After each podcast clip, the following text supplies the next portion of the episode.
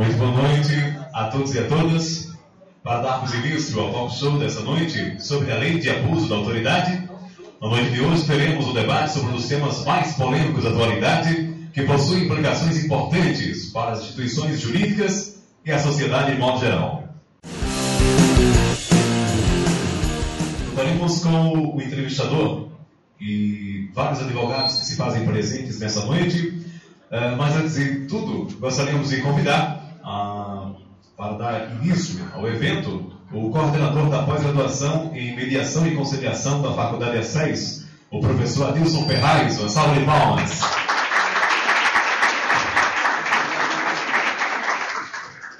Boa noite a todos.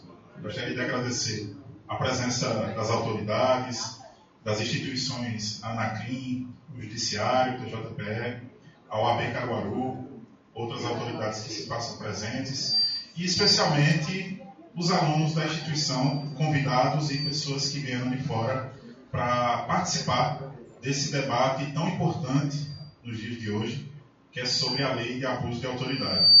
Então, é, nosso convidado, doutor Eduardo Araújo, ele vai apresentar na mesa o evento. É, vai ser um evento bastante dinâmico, onde vai haver também um debate junto com vocês do público posteriormente.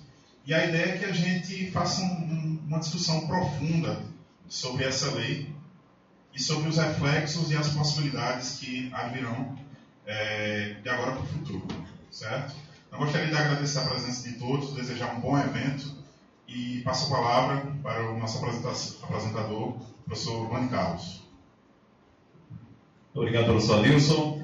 Então, gostaríamos de convidar o entrevistador e advogado e presidente da ANACRI, o doutor Eduardo Araújo. Uma salva de palmas.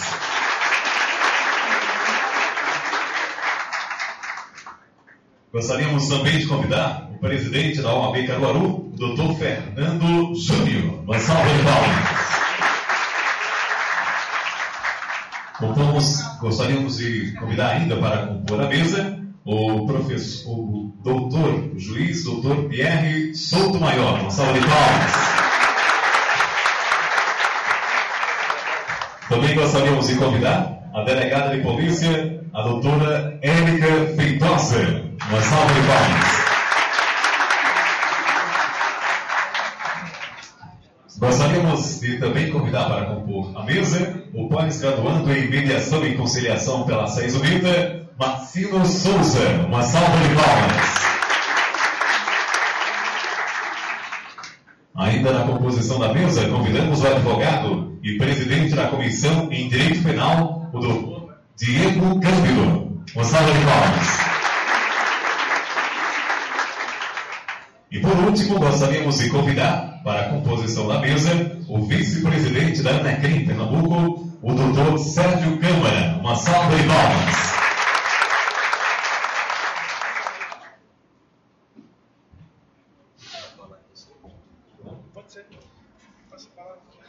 Então, para darmos então ao nosso talk show, passaremos então a palavra para o advogado e presidente da ANACRIM, doutor Eduardo Araújo.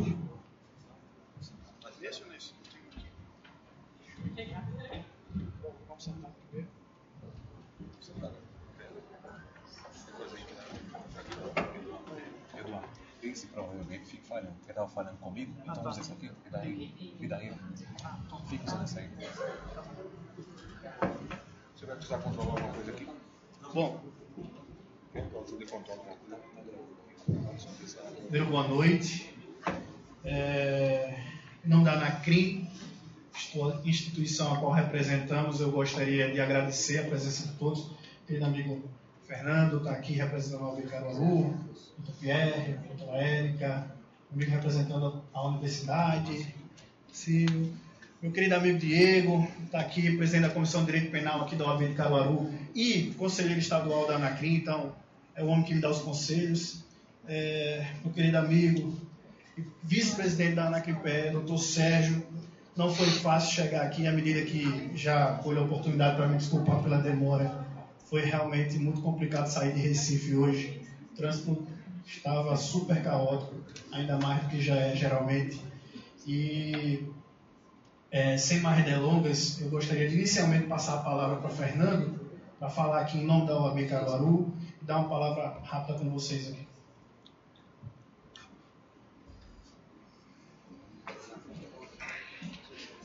É, primeiramente, boa noite a todos.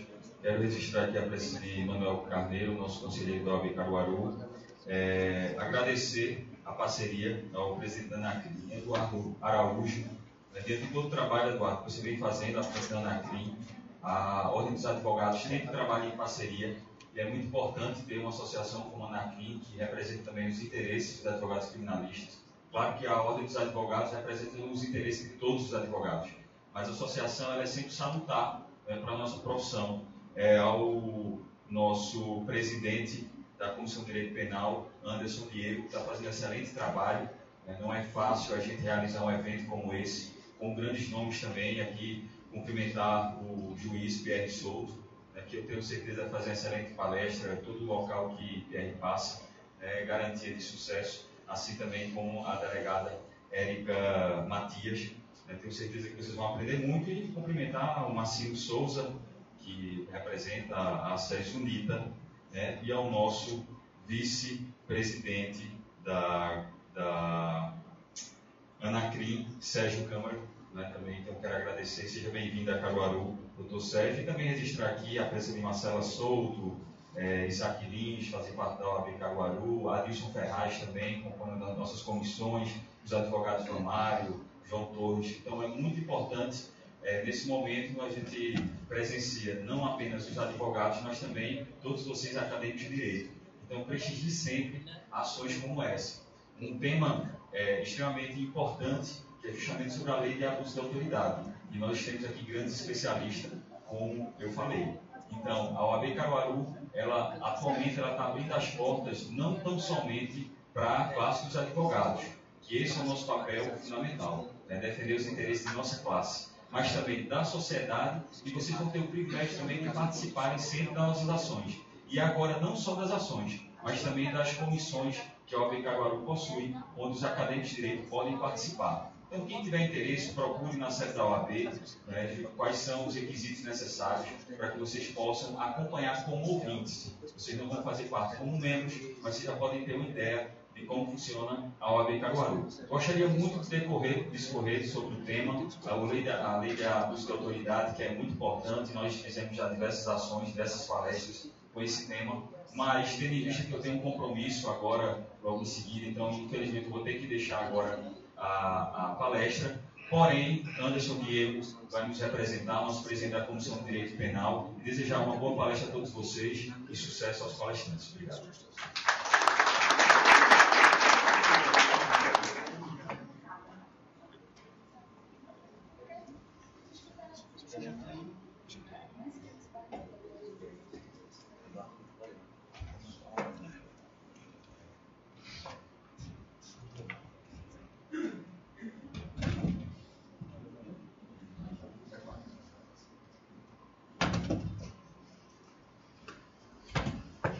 Bom,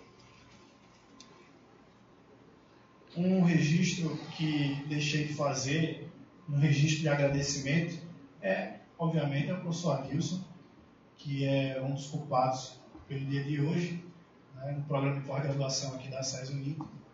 É, um, um curso específico bem interessante de mediação, um curso realmente que ele já me falou do curso e é um curso de uma emenda realmente bastante rica. Então, muito obrigado, Adilson, é, por nos proporcionar esse momento. Bom, é, pensamos em fazer o seguinte hoje. É uma lei recente, é uma lei que sobre ela tem recaído é, muitos pontos controvertidos a quem defenda, a quem não defenda, e graças a Deus conseguimos fazer uma coisa bem diversificada aqui com membros de várias instituições. É, e para iniciar os debates, é, vou passar a palavra ao Dr. Pierre para que ele teça suas considerações iniciais acerca da Lei 13.869. O todo. Fica à vontade. Você pode falar em pé também, é Eu já sou pequeno sentado em mim. Boa noite, pessoal.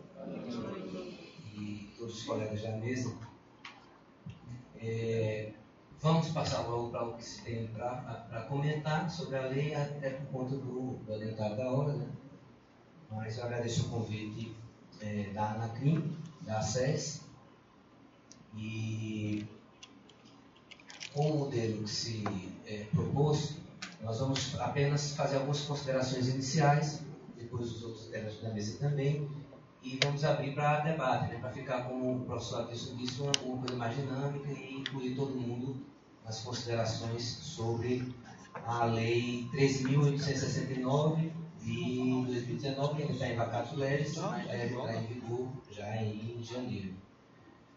Olha, eu estou em oposição a 90% da categoria dos magistrados, né? Vocês devem ter ouvido falar que várias associações de classe de juízes fizeram campanha e chamam a lei até a lei do, do, do criminoso, a lei do bandido, coisa assim. Eles fizeram campanha coletando assinaturas e, e tem inclusive um ADIM pendente de julgamento do Supremo Tribunal Federal que foi manejada pela Associação dos Magistrados Brasileiros.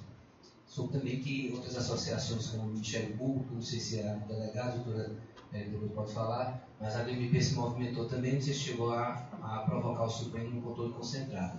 Mas na minha categoria, majoritariamente, é contrária a, a, a tal lei. Eu realmente eu fico, fico bastante é, perplexo com isso, porque como você ser contra uma lei que combate o abuso de autoridade? Você é a favor do abuso de autoridade?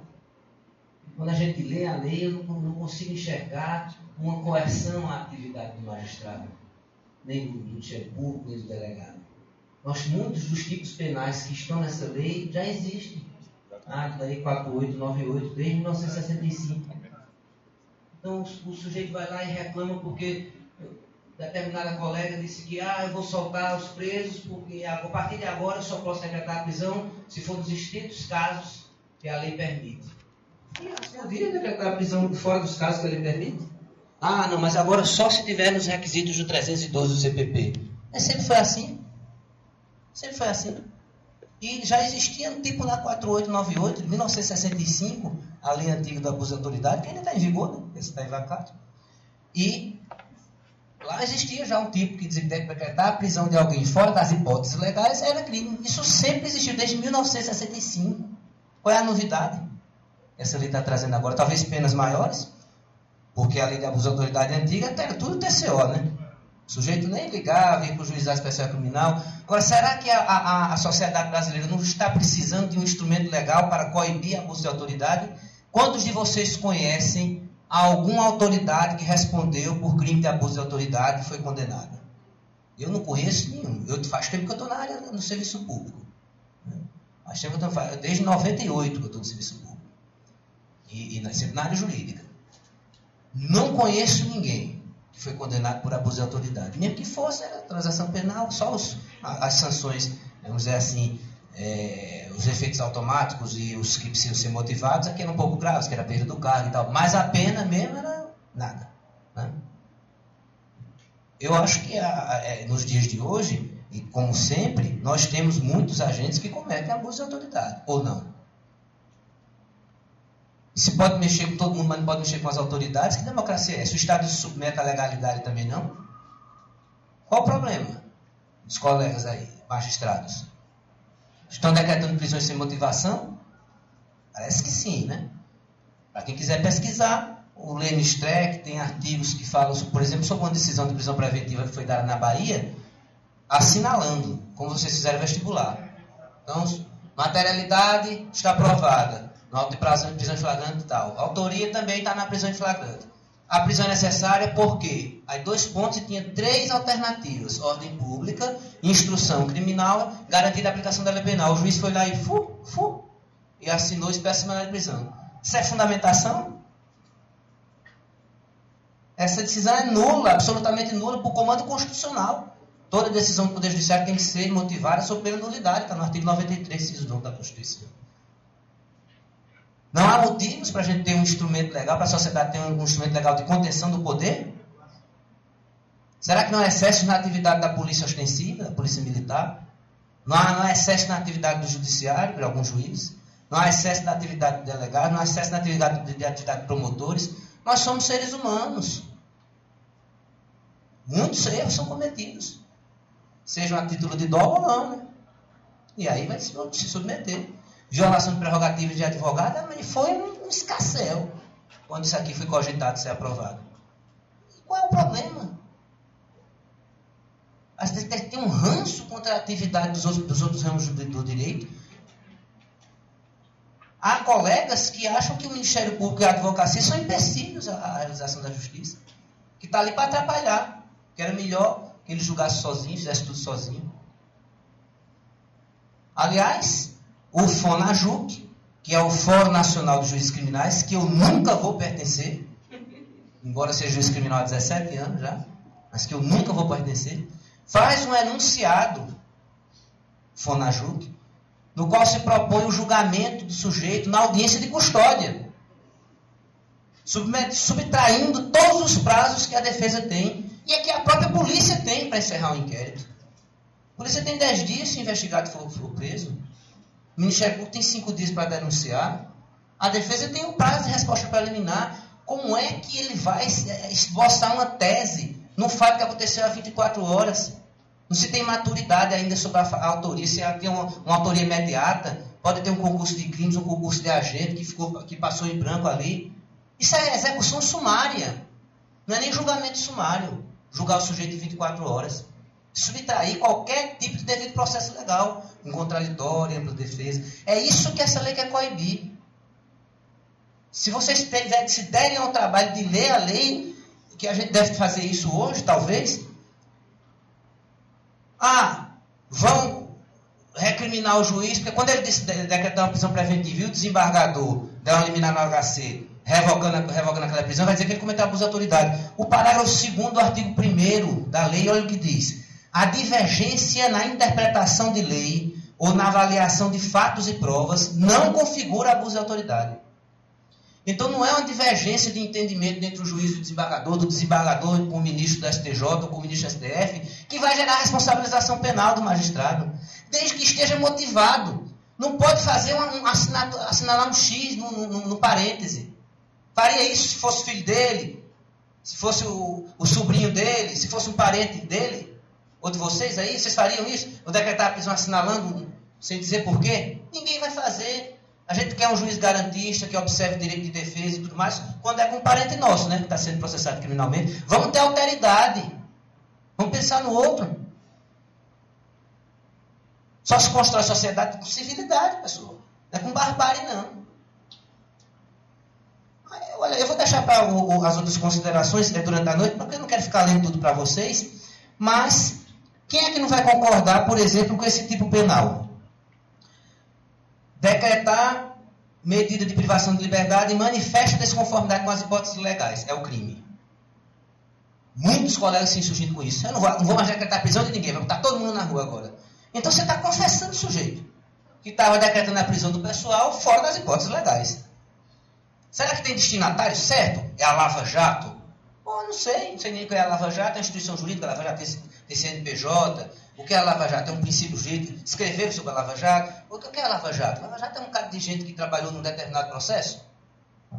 Parece que é uma instituição da República Brasileira. Né? Bom, o que se, é, é, se diz é que muitas dessas prisões preventivas foram decretadas para forçar delações, né? Crimes que foram cometidos oito anos atrás, seis anos atrás, sem nenhuma contemporaneidade, que é um dos requisitos da prisão preventiva, e o sujeito decreta a prisão preventiva, não tem risco de fuga, não tem ameaça à testemunha, não tem reiteração criminosa, o cara está sem cometer crime há oito, nove anos e tem uma prisão preventiva decretada. Está fora das hipóteses legais. Para submeter o sujeito para obrigar a passar em um canto quando está na gaiola, né? Só que isso é ilegal. Que se faça uma lei que autorize a prisão preventiva para obrigar a delação. Seria uma coisa até louca, hein? Você autorizar o sujeito a ficar preso para confessar. A confissão não seria espontânea, como o Código Penal exige. Seria sob coerção. Uma confissão nula. Muito se diz isso. A lei tem destino certo. É para atingir essa ou aquela operação. eu sugiro que vocês façam uma leitura. Incorre na, na mesma pena, artigo 15. Quem prossegue com um interrogatório de pessoa que tenha decidido exercer o direito de silêncio. Claro. O réu chega e exerce o seu direito de silêncio. Essa semana teve um que exerceu lá na vara. E, inclusive, a, a gente nota o desconforto que fica nos presentes, vamos dizer, vamos nominar todo, o, o, o, desconforto, porque o sujeito chega e diz, eu quero exercer meu direito de silêncio. Aí alguém ia perguntar, disse, não, aí não pergunta mais. Eu tenho o direito de ficar em silêncio, eu tenho o direito de perguntar. Não, não tem não. Vai ficar, alguns, algumas pessoas em, em sete de inquérito, inclusive, foram submetidas a seis horas de interrogatório dizendo que queria ficar em silêncio. Isso é tortura psicológica. O cara ficar fazendo pergunta, pergunta uma hora, duas horas, três horas, cinco, seis horas seguidas, e você já dizendo silêncio, eu quero ficar em silêncio, eu quero ficar em silêncio. Você está sendo submetido à tortura. É o nome que se dá. É por isso que a lei vem incriminar esse proceder. Você tem o direito constitucional de ficar em silêncio. E se você disse que quer ficar em silêncio, não se deve fazer mais nenhuma pergunta. Não, direito seu.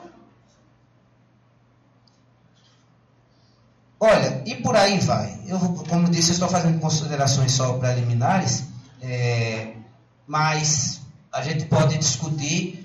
Por, é, outro aspecto é que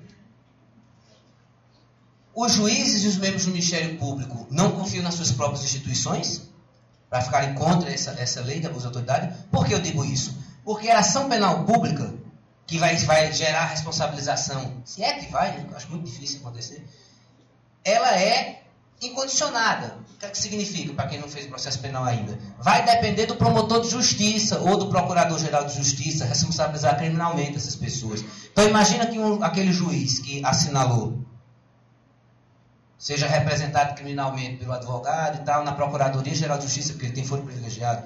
O, o Procurador-Geral de Justiça é que pode exercer ação penal contra esse juiz. Ou contra o promotor, né, que fez o requerimento desmotivado, ou que pediu instalação de inquérito sem nenhum indício, tudo isso vai ser crime. Olha, então, quem é que vai julgar essa denúncia oferecida pelo PGJ? O Poder Judiciário. Poder Judiciário é quem pode responsabilizar criminalmente o juiz que cometeu um abuso de autoridade. Por que o medo, então? Você não confia na sua própria instituição? Você, promotor de justiça, está achando o quê? Que vai ser perseguido pelo seu colega? Porque o Procurador-Geral de Justiça hoje de Pernambuco é um promotor, não é nem procurador. Lá eles admitem isso. No Tribunal de Justiça você só pode ser presidente do Tribunal Desembargador. Mas lá eles elegem promotor de justiça para procurador-geral. Coisa engraçada até, né? Porque quando ele sair do cargo de procurador-geral, ele vira subordinado de quem ele mandava, que é o colégio de procuradores. Mas é assim. Então você não vai confiar num colega seu? Vai querer perseguir? Ah, uma perseguição é, política sempre existe e tudo mais. Ora, ora. Nós temos o sistema de recursos, ações de impugnação. Não é? O que a gente diz para os outros não vale para a gente, não. Recorra. Está achando ruim na minha decisão? Entra com a descopa, recorra. Vale para os juízes, promotores também, e de delegados e tais. Vale para todo mundo. Nós devemos nos submeter às regras do sistema legal. Nós estamos num, num, num Estado que se submete ao princípio da legalidade. Isso é secular. Né? Bom, já deve estar aí nos, nos 10 minutos, né? É, eu vou passar logo porque é, eu quero escutar as considerações também dos demais e, o modo de ver a, as coisas vai sempre variar e no decorrer da noite a gente pode ir debatendo aspectos é, pontuais de, de, cada crime desse que está sendo elencado, é, ressaltando ainda para vocês que todos os crimes são dolosos. Veja, a prova do dolo não é coisa fácil, viu? É assunto debatido com muita profundidade na doutrina penal. Quem quiser se aprofundar, existe um, um, um livro de um procurador da República de Recife, Pedro Jorge Costa, a tese de doutorado dele, a prova do dolo no direito penal. Não é fácil, é um livro de 400 páginas, não é coisa fácil você trabalhar com prova de dolo. E todos esses crimes são dolosos, esse dessa nova lei aqui. Não tem nenhum crime culposo. Portanto, se um juiz, um promotor, um delegado agiu com imprudência, imperícia, né, ele não vai ser responsabilizado, não. Só se for demonstrado o dolo. Demonstrar esse dolo é coisa difícil. Obrigado a atenção de todos.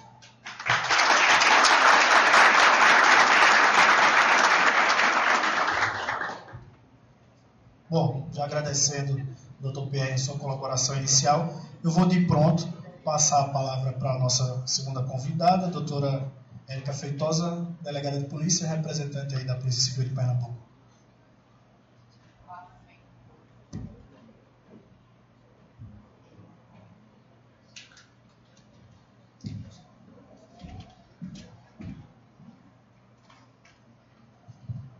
Boa noite a todos. Agradeço o convite né, da, da OAB de estar aqui hoje. E me sinto muito honrada de estar representando a Polícia Civil. Né?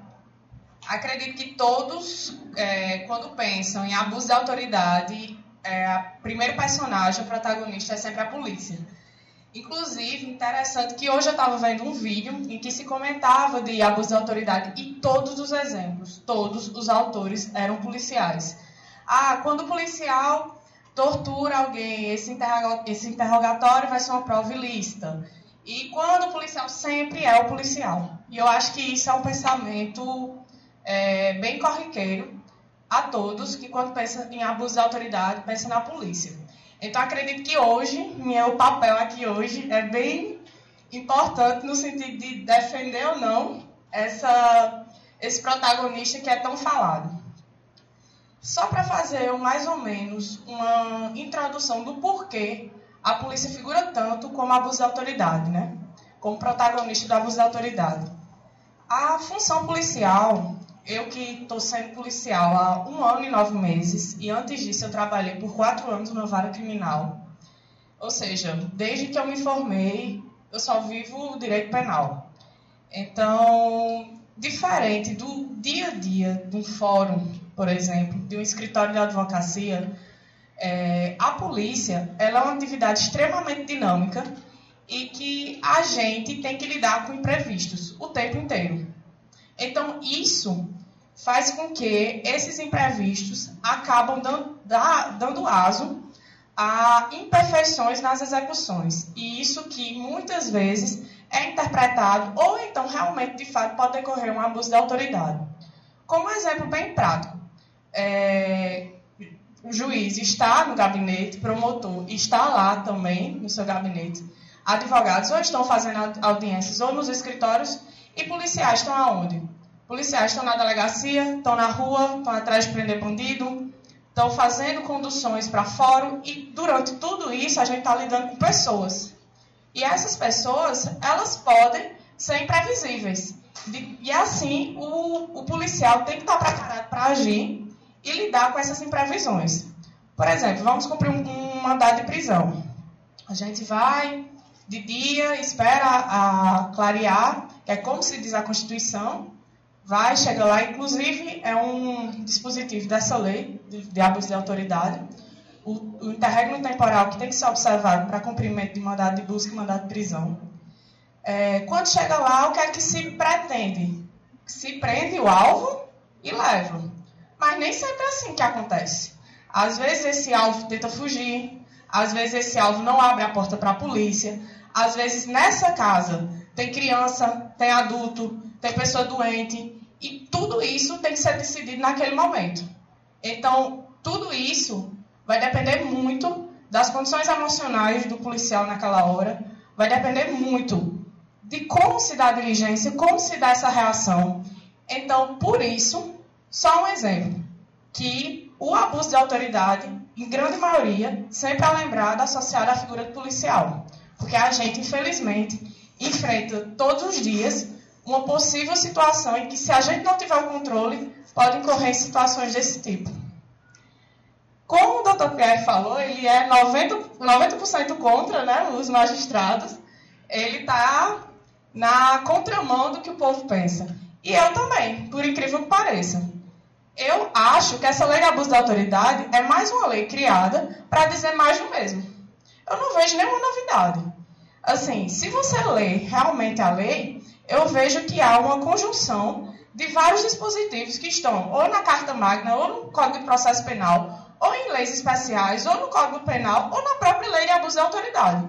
São dispositivos óbvios que estão sendo ditos, replicados de uma forma que já estava sendo dita de alguma outra forma. Então, se Dr. Pierre é 10% é de um movimento, eu acredito que eu sou 0,000, porque na polícia todo mundo é contra essa lei de abuso de autoridade. Mas acredito que é contra antes de ler. Porque assim, a partir do momento que se lê, cada um da mesma ideia de Dr. Pierre. Mesmo, mesmo, mesmo. É, e eu não sou aquela policial que é boazinha, com viés de defensor, não mesmo. Quem me conhece sabe que eu sou bem linha dura e não abrando mesmo. É só uma questão de acho que se faz muita novela por uma coisa que mudou pouco. É esse meu entendimento. Uma coisa que o Dr. Pierre falou, bem necessária ser enumerada, a questão do dolo. Todo tipo penal aqui da Lei de Abuso de Autoridade há necessidade de prova do dolo, que é o parágrafo 1 do artigo 1 né? Que fala: as condutas descritas nesta lei constituem crime de abuso de autoridade quando praticados pelo agente com a finalidade específica de prejudicar outrem ou beneficiar a si mesmo ou a terceiro, ou ainda por mero capricho ou satisfação pessoal. Essa finalidade específica, ela retira qualquer possibilidade de dolo eventual. Então, há necessidade de comprovação do dolo, que, como já foi falado, não é uma coisa fácil de ser provada. Eu vejo esse, esse dispositivo muito similar ao crime de prevaricação, que é de difícil prova. Por quê? Porque é muito difícil provar esse mero capricho, essa satisfação pessoal, essa necessidade de prejudicar ou beneficiar a si mesmo ou a terceiro. Então, por aqui, eu já acho uma lei de difícil prova. E não sou julgadora, mas eu, na função de delegado, já acharia bastante difícil conseguir indiciar um agente público por isso aqui. Provar isso é bem complicado. Não é por suposições, não é por culpa. Tem que ter realmente a prova do dolo. Então, acredito que seria bem difícil conseguir indiciar alguém na delegacia por isso. Outra coisa que há nessa lei de abuso de autoridade, diferente da atual, né? Porque essa nova só vai entrar em vigor a partir do dia 14, dia 4 de janeiro de 2020, é a ampliação do rol dos agentes públicos que estão sujeitos a essa lei. Eu acredito que o grande burburinho dessa lei também está aí. Porque antes, quase todos os dispositivos se voltavam magistrado, promotor e polícia. E agora está abrangendo todo mundo de forma explícita. Poder é, Executivo, Judiciário, Legislativo e membros do Ministério Público, Tribunais de Contas, etc. Então acaba-se que todo agente público está temeroso com essa lei. Mas era uma coisa que o próprio serviço público necessita ter esse temor porque você está servindo ao público. Então, a partir do momento que você é um servidor público, não é que você ah, conseguir a estabilidade, vou aqui me fixar e fazer o que eu quiser. Quando você está servindo ao público, que esse é o sentido, ser servidor público, você tem um compromisso. E esse compromisso é, no mínimo, de é, fazer o que o serviço público determina e não a seu bel prazer. Então, acredito que duas situações. Porque a lei de abuso de autoridade, a nova lei, né, que nem entrou em vigor, ela é tão polêmica. Por ampliação do rol dos sujeitos ativos dessa lei, porque quando era só polícia, magistrado e, e MP, e principalmente polícia, ninguém estava nem aí. Já estava, ah, tá tranquilo, é isso mesmo. Mas agora, como está ampliando para todos os agentes públicos, há realmente um temor grande nisso, que não deveria ter. E outra questão, porque ela está enumerando vários tipos penais, mas, repito, esses tipos penais já estão dispostos em todo, em todo o nosso ordenamento jurídico. Seja na Constituição, ela diz mais do mesmo. Ela meio que condensa tudo que a gente já tinha. E outra situação que eu acho bem interessante dessa lei de abuso de autoridade, ela dá realmente uma ampliação nas penas. Ela aumenta as penas, inclui até penas de, de é, ressarcimento do, do dano causado, etc, etc. Mas, como se diz, até chegar lá, há um grande caminho a ser perseguido, perseguido seja do iniciamento, do MP, do juiz, para que haja essa condenação. Então, realmente, na minha visão, como policial, não vejo nenhuma novidade à nossa atuação. Não vejo mesmo. É, acredito que vocês esperavam que eu ia estar aqui, metendo um pau, falando um monte de coisa. Mas, real, eu não vejo por quê. Porque eu li, ah, eu li a lei, li todinha, e não vejo nada novo. A questão é essa. A questão é que eu acho que todo mundo está fazendo um grande alarde de algo que a gente já tinha. Eu acho isso, vejo isso da lei de abuso da autoridade. E um, um falo como na minha experiência de delegada, né? Temos já juízes que estão como se fosse boicotando, ou então fazendo algum protesto a essa lei, colocando todo mundo solto, pessoas que têm realmente indícios de crime, indícios de, de grave ameaça à ordem pública, tem todos aqueles requisitos do artigo 312 preenchidos. Mas estão colocando como se dissesse, agora a lei está dizendo que tem que soltar. Não é assim. Ou é uma interpretação errada, ou é um ato de protesto. Mas um protesto burro, que seria bom que se esses bandidos fossem lá na casa de quem está soltando. Porque só quem, quem paga o pato é a população. Então é o seguinte, é, o que eu vejo da lei de abuso de autoridade? A lei de abuso de autoridade, ela meio que organiza o que a gente já tinha sobre o tema, traz tipos normativos novos, mas que têm o mesmo sentido, traz penas mais, mais severas, mas pelo grande, pela grande dificuldade de se provar, que está no parágrafo 1 do artigo 1 esse dolo específico, eu vejo como uma lei que já nasce sem muito sentido. Não vejo uma lei que, que não vejo uma lei com grande ampliação. A gente não vai ver por aí várias pessoas indiciadas, sentenciadas por abuso de autoridade.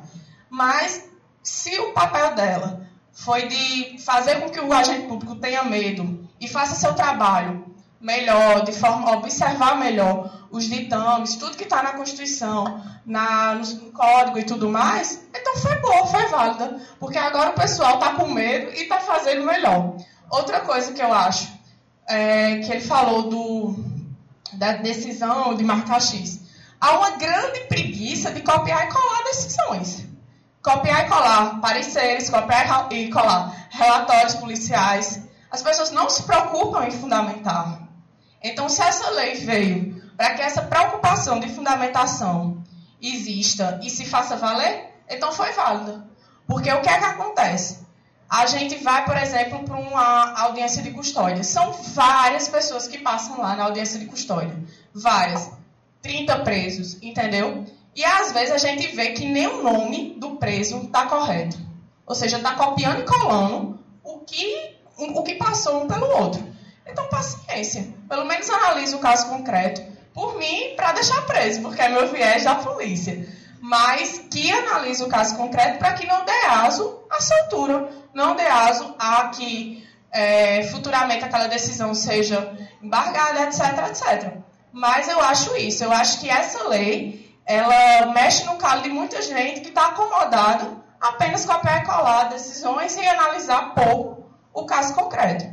Então, assim, da, eu como representante da polícia, eu não vejo grande alarde nessa lei. Vários colegas meus, meu Deus, o apocalipse, agora vai ficar difícil trabalhar.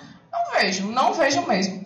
No, na questão do meu dia a dia, lendo e relendo a lei, a única interferência que eu vejo é o trato com a imprensa. Porque antes sempre foi uma coisa muito livre. A gente podia ir para a imprensa, dar entrevista falar o que quiser. Hoje eles, hoje tem-se um cuidado de exposição da pessoa, não que não já tivesse, que é mais meio que seria um, um caráter subjetivo do delegado de polícia quando fosse dar essa, essa entrevista. Mas na lei tem que não pode expor, não pode divulgar a foto do, de uma pessoa presa, não pode expor seu juízo de valor sobre determinado caso. Isso daí é uma postura que alguns delegados já tinham, outros não tinham, e agora tem que ter um pouco mais de cuidado. Mas só esse trato da imprensa que eu vejo uma repercussão prática na nossa vida policial. Fora isso, vejo uma lei que é mais do mesmo, como geralmente é uma lei, as leis brasileiras, elas dificilmente inovam muito. É o mais do mesmo, dizendo as mesmas coisas, com penas um pouco mais severas, mas penas difíceis de serem provadas. Então, é, acredito que até Marcelo Neves, de, de Direito Constitucional, que ele fala disso aí, de como a gente gosta de fazer lei, mas leis sem muito sentido. E eu vejo a lei de abuso de autoridade assim, não vejo essa, esse grande apocalipse que se fala, não vejo uma necessária mudança de postura, a não ser que você já tivesse uma postura ruim. Aí sim, ela vai causar um certo temor. Mas se você já andava é, fazendo suas coisas corretamente, você já era um, um, o servidor público realmente imbuído do dever de servir, eu acredito que realmente não tem o que mudar. Você já teria que observar a lei para decretar uma prisão, por exemplo, para se pedir uma prisão, para indiciar alguém. Até porque o ato de indiciamento ele é técnico, formal, não é, você não vai indiciar qualquer coisa. Você tem que ter o mínimo de indícios de autoria e materialidade. Então, continua a mesma coisa. Essa é a minha opinião como representante da polícia sobre a, essa nova lei de abuso de autoridade.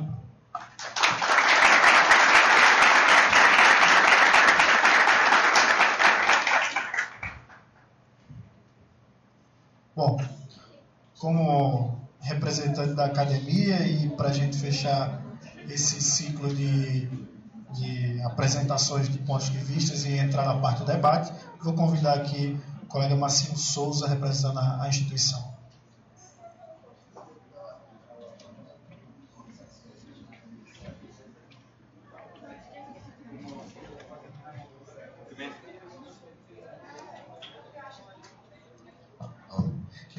a todos com uma boa noite. Né? Quero cumprimentar a mesa. É um prazer enorme estar aqui representando o curso de pós-graduação em mediação e conciliação da Faculdade Assis Unita né? e fazer parte dessa mesa com doutores de, de nomes que a gente escuta falar deles desde o início né, da Faculdade de Direito. Então, para mim é uma honra conhecê-los e fazer parte dessa mesa juntamente com vocês. Né? Eu não poderia de maneira nenhuma iniciar minha fala sem antes falar do curso de mediação e conciliação da SES Unita, na qual eu faço parte. Né? Nós, nós somos a primeira turma né, nessa pós-graduação, no qual a SES resolveu investir, é, contribui também para o desenvolvimento né, acadêmico do, do, do, novo jurista, né, que ele nasce no primeiro período e se encerra quando morre né? Porque o jurista ele nunca está completo, ele sempre tem o que aprender, né? Ele sempre tem o que é, buscar. O conhecimento ele nunca é limitado, mas o conhecimento ele é ilimitado e dessa forma a SES Unita, né? Através do, do curso de conciliação, do curso de pós-graduação em conciliação e mediação, tem nos tem proporcionado a nós que fomos estudantes e ainda somos dessa instituição a olhar com, com um olhar mais visionário para o futuro. Né? E aqui eu ressalto mais uma vez que é, o indivíduo ele não está somente em conflito com si só, né? com, com si mesmo. Né? E o curso de mediação e conciliação ele nos proporciona analisar os conflitos e a buscar uma resolução, a buscar resolver esse conflito. Né? E com isso a gente pode ver que ele não está somente em conflito com ele mesmo, mas hoje, né, escutando os doutores aqui falar sobre o abuso de autoridade, né, eu também pude observar que existem conflitos também junto com, com instituições, juntos com, juntos com a lei, né, e qual é o papel do mediador e do conciliador? É tentar resolver esses conflitos. Né? Se alguém me perguntar assim, Marcino, como é que nós podemos resolver, resolver esse conflito? Eu vou dizer assim, vamos estudar, vamos analisar e vamos buscar o que for melhor né, para cada um. Né? A doutora delegada ela falando aqui sobre é, o abuso de autoridade da parte dos policiais. Uma coisa me chamou a atenção porque hoje eu passei o dia lendo a lei antiga 4898 de 65 e me fez lembrar na fala dela é, que os policiais eram os que mais sofriam quanto a essa lei. Ainda é. Né? Os policiais eles ainda sofrem muito com o abuso de autoridade. Né? Tem uma resolução do STJ que diz que, que, o, que, o, que o, o policial ele só pode adentrar em um domicílio se ele tiver um mandato, se ele tiver, se for é, necessário para prender alguém no caso, se ele tiver um mandato, se ele tiver autorização judicial para fazer aquilo. Se ele não tiver, ele não pode. Né? E se ele fizer isso na lei 4898, diz que ele comete abuso de autoridade e logo assim ele pode sofrer sanção. Né? E agora, na lei recente que está para tá entrar em, em, vigor, não é isso? É, já diz que é qualquer autoridade. Né? Então, assim, a gente vê uma divergência, ou então, assim, algo pendendo mais, como se fosse, como se fosse para é, pressionar as autoridades é, a, a, a tomar uma posição. Né? Ou seja, olha, policial, se você passar disso aqui, você pode, pode é, é ocorrer em, em, em, um crime. Né? Mas agora não é mais só para o policial, é para o, o, juiz, é para o promotor, é até mesmo para um defensor público, é para alguém que ocupa um cargo na administração pública, né? Mesmo sendo é, três autarquias, três, três distintas, como, o, como no caso a administração pública,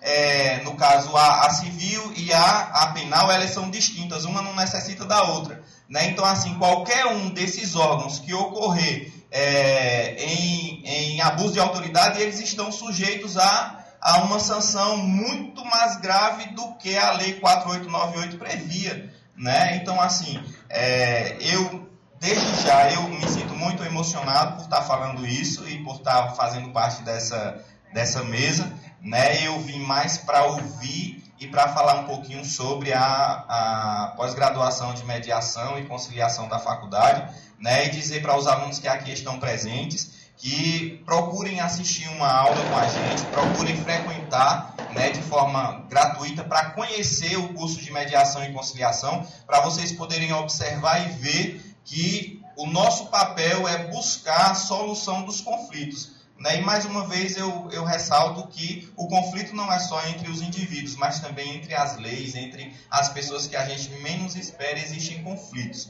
Né? Então eu não vou mais me estender porque eu quero muito ouvir os, os doutores aqui que são muito mais capacitados do que eu.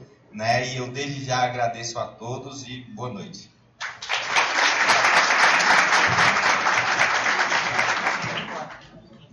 Bom, comprometido, vamos para a parte talvez mais polêmica da noite de hoje. É, eu vou fazer algumas sugestões de debate, e aí quem quiser sugerir alguma coisa para o debate também pode ficar à vontade. É, antes disso, e com base. Pois não, obrigado base em tudo que foi falado, de fato, é, se a gente observa a lei, a gente encontra correspondência de várias passagens dela em outros textos, inclusive no texto constitucional. Mas é, no momento, no atual momento que o Brasil vive, que essa jovem democracia vive, me parece que é, a gente realmente precisa ser redundante. Está em julgamento hoje, já está há alguns dias, a situação da prisão em segunda instância. Então, é um, um tema em que a Constituição é clara, o Código de Processo Penal é claro, mas ainda assim existe um, uma repercussão e, e, ainda estão em votação. É, Para que se decida o óbvio. E informação em primeira mão, talvez todo mundo não saiba, a, a, a votação neste exato momento encontra-se empatada. Ou seja, existem cinco ministros que entendem diferente do texto constitucional, ministros da Suprema Corte. Enfim, então usei desse exemplo para ilustrar que, de fato, existem situações que estão já expressas na lei e no texto constitucional, mas que estão abarcadas aqui, é, no meu ponto de vista, é, bem, é, bem pontuadas pela lei de abuso de autoridade. E com isso eu vou começar pelo artigo. Ah, o artigo 10 da lei, que diz assim: decretar a condução coercitiva de testemunha ou investigado manifestamente descabida ou sem prévia intimação do comparecimento ao juízo. É, o STF já tinha decidido, coisa, o Gilmar Mendes tinha dado um, é, concedido uma liminar e depois foi é, julgada em ADPFs, inclusive uma da OAB e outra do Partido dos Trabalhadores, e que foi decidido pela suspensão desse tipo de sistemática dessa maneira, e agora a lei abarca isso. Eu queria saber dos representantes, dos componentes da mesa aqui, quais são as impressões, o que é que acham, se isso, de alguma forma, e aí direcionando a pergunta é, para o Dr. Pierre e para a doutora Érica, se de alguma forma isso pode realmente interferir tanto no processo investigativo ou na própria instrução criminal? Bom, em relação à condição coercitiva do, do investigado, do interrogado, já havia um entendimento doutrinário antigo de que seria impossível fazê-la, porque o sujeito tem direito a, permanecer em silêncio e isso só seria um constrangimento né, é, ilegal levá-lo para a delegacia de polícia ou levá-lo para o fórum, debaixo de vara, como se dizia antigamente, né? E vocês não, muito antigamente mesmo, vocês não devem ter escutado falar disso não, mas antigamente se dizia que era sob vara, debaixo de vara. E hoje, é, é com oficial de justiça, geralmente o oficial de justiça requisita apoio policial e vai submeter o sujeito a esse constrangimento público de ser conduzido coercitivamente, às vezes com a polícia, né, as sirenes ligadas, para ele chegar lá na delegacia ou no fórum dizer: Eu quero ficar calado, eu tenho o direito de exercer o silêncio. Para quê? É, é, é, esse estadalhaço tudo. Então já havia esse entendimento doutrinário e algumas, alguma jurisprudência nesse sentido, não majoritária, mas na doutrina já era um entendimento majoritário. Nós temos um descolamento né, dos tribunais em relação à doutrina no processo penal. O processo penal é um dos ramos do, do, do direito onde você tem uma, uma distância maior entre o que a gente lê na doutrina e o que a gente vê na prática do fórum. Né? Então, a gente fica até constrangido na nossa atividade de professor de explicar as coisas a vocês depois chega lá foi diferente. Foi lá e foi tudo diferente. Eu tive oportunidade de dizer nada, especialmente no juizado, né? Chega lá, eu quero discutir, não fui eu que cometi, não. Cala a boca, aqui é para aceitar a transação penal e não é para discutir a, culpa. Quer ou não quer? Diz logo assim, você fica, chega, fica né, chocado. E, e a parte teórica também, né? Então a gente trabalha é, com teoria do, do, do, processo penal e quando chega no dia a dia as coisas são bastante diferentes. Bom, esse em relação à condição coercitiva do investigado. Como disse, é, o colega no Supremo já tinha dado a liminar, acho que não, não sei se no controle constitucionalidade no HC coletivo, é mais instrumento. O fato é que o Gilmar Mendes encampou esse entendimento doutrinário que já era antigo, e as condições é, coercitivas de investigados e réus estão totalmente proibidas. Então a lei só veio para positivar no sistema normativo o entendimento que o Supremo já tinha. É, agora, em relação à, condição coercitiva de testemunha, costumeiramente a gente faz, mas faz que é intimado e não se justifica na, na, em sua ausência. Né? E isso está previsto no Código. Você não pode fazer a condição coercitiva de uma pessoa que não foi intimada. Agora, se ela é intimada e não justifica o comparecimento, Aí você tem que fazer a condição coercitiva do processo, tem que andar. E a lei não proíbe isso. Tem a ressalva expressa, tem que estar intimado antes. Não há uma proibição para a condição coercitiva. Nem o delegado está proibido, nem o juiz está proibido de fazer. Agora, intima a pessoa antes. Você diz, essa lei tem um, tem um, tem um, um, um alvo certo, né? Porque houve aquela condição coercitiva do ex-presidente Lula e esse julgamento de hoje da execução provisória da pena de prisão, porque envolve o ex-presidente Lula, é que está todo mundo sabendo. Porque isso já foi discutido um bocado de vezes, viu? Né? Já foi discutido em 1991, o STJ tem súmula sobre isso, súmula 7, eu acho, 11, né? no comecinho ali da Constituição se discutiu isso, se o direito de, se a obrigação de se recolher o réu à prisão era constitucional ou não. O STJ tem súmula logo em 1990, 91, tratando desse tema. Certo? Torinho Filho, nas obras dele pós-Constituição 88, já dizia que era inconstitucional a execução provisória. Bom, é discussão antiga, antiga na doutrina e na jurisprudência. Então, a lei realmente, é, é às vezes, a reboque de fatos sociais relevantes, né? E ontem, foi anteontem, estou ficando, estou perdendo, estou dormindo pouco. Acho que foi antes de ontem, eu estava na Católica de Recife, um debate, uma professora chamou a atenção para uma coisa muito interessante. Garantias, garantia de prerrogativa de advogado, sistema garantista no processo penal, presunção de inocência, tudo isso a gente está discutindo hoje porque está envolvendo uma camada de pessoas que tem mais poder político, tem mais poder econômico. Porém, para a massa carcerária, para a massa das pessoas, para o cliente tradicional do sistema penal, nunca existiu Constituição, nunca existiu Código de Processo Penal, não existiu garantismo, viu? Essa aqui é a verdade. Essa que é a verdade. Ah, não pode ter execução provisória da pena prisional, não está com preventiva de xizinho. É, fica preso do mesmo jeito. Bom, de toda forma, é bom que a gente discuta isso, seja a reboque de fatos que envolvam é, é, é, políticos ou, ou, grandes empresários, ou, ou que não seja a reboque disso. O importante é que a gente discuta o que está na Constituição, o que está nas nossas leis. Ou não vamos cumprir mais nada disso. Vai transformar em barbárie total?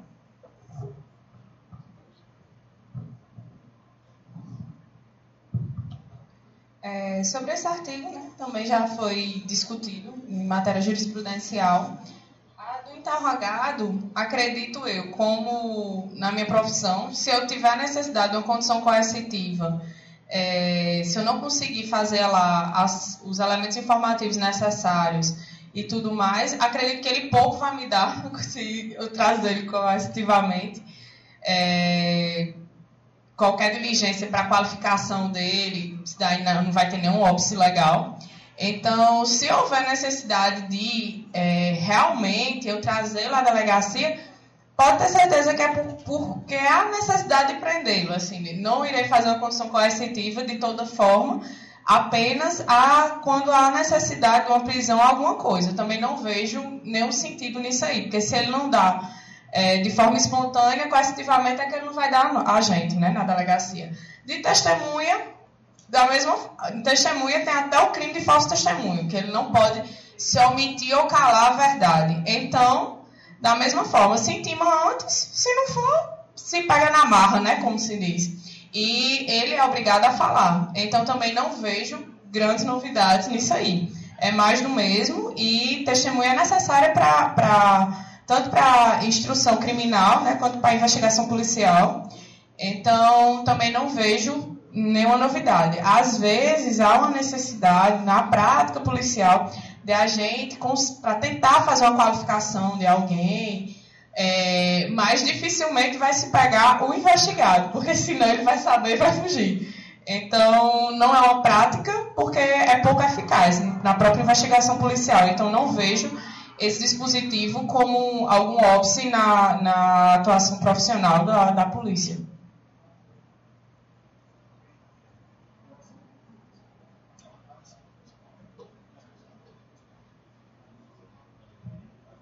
Alguém na plateia?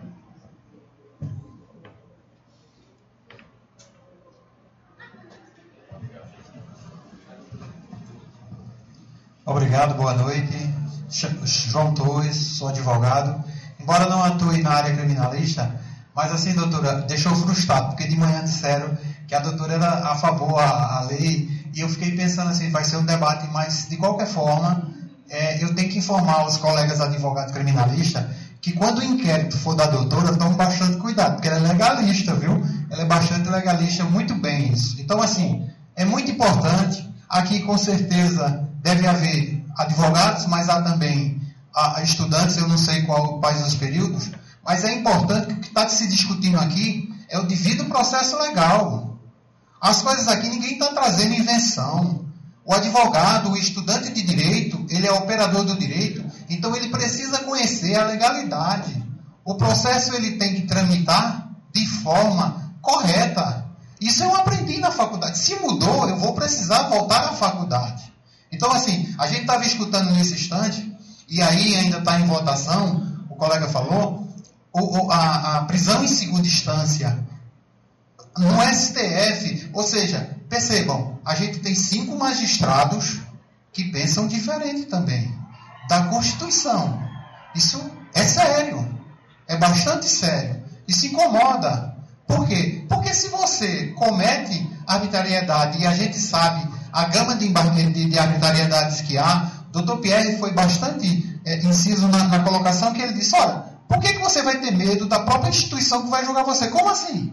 Então você não acredita. Você acha que ah, vai haver é, é, é um complô para lhe condenar porque você cometeu um abuso de poder?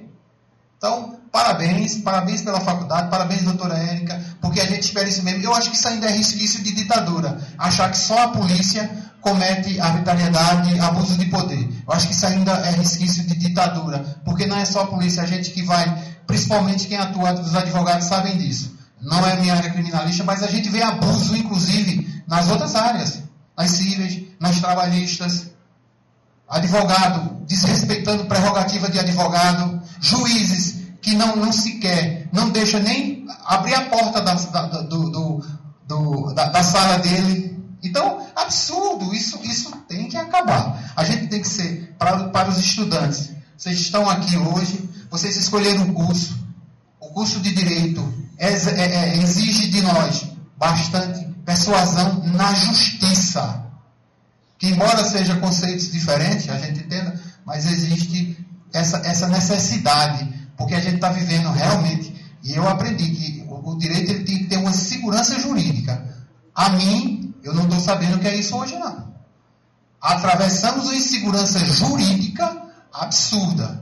E precisamos rever nossos conceitos e voltar. Parabéns, ah, eu queria só trazer isso à tona, porque, como há vários estudantes, colegas advogados criminalistas, importante o debate, importante a colocação e tratarmos de ler. Como um professor meu dizia, ler, ler e ler. Muito obrigado a todos aí. fazer uma consideração sobre. É, não foi, foi, uma pergunta, né? Mas não, foi uma consideração. Mas eu me lembrei de uma coisa importante que você falou. Alguns colegas do, da, área civil também estão é, com receio da, dessa lei, é por conta da questão do, do bloqueio de, de, bens, que tem um tipo penal lá no final. E diz que o bloqueio de, de, de bens em valores bem mais altos que o, que o, o que o sujeito devia, né? É, pode implicar em responsabilização criminal do, do magistrado. Veja. É muito difícil de acontecer isso. Você, primeiro, como a gente disse no começo, tem que ser uma conduta dolosa. Você tem que mostrar que o juiz fez o bloqueio de propósito em valor superior ao devido. Quem trabalha no civil sabe que esses bloqueios são feitos via sistema eletrônico chamado Bacenjudo. O Bacenjudo é quem faz o bloqueio. Eu vou dar um exemplo. O sujeito deve um milhão de reais. E aí o juiz expede uma ordem de bloqueio de um milhão de reais lá no sistema. O sistema é quem faz o bloqueio, na verdade, não é o magistrado nem o assessor do magistrado. E esse bloqueio é feito em todas as contas que o sujeito tem. Muitas vezes o cara tem 10, 15 contas, sei lá, aplicações financeiras, e tudo é bloqueado. Vamos imaginar que foram 15 milhões bloqueados. Isso é reportado depois para o juiz pelo próprio sistema. E ele vai e desbloqueia.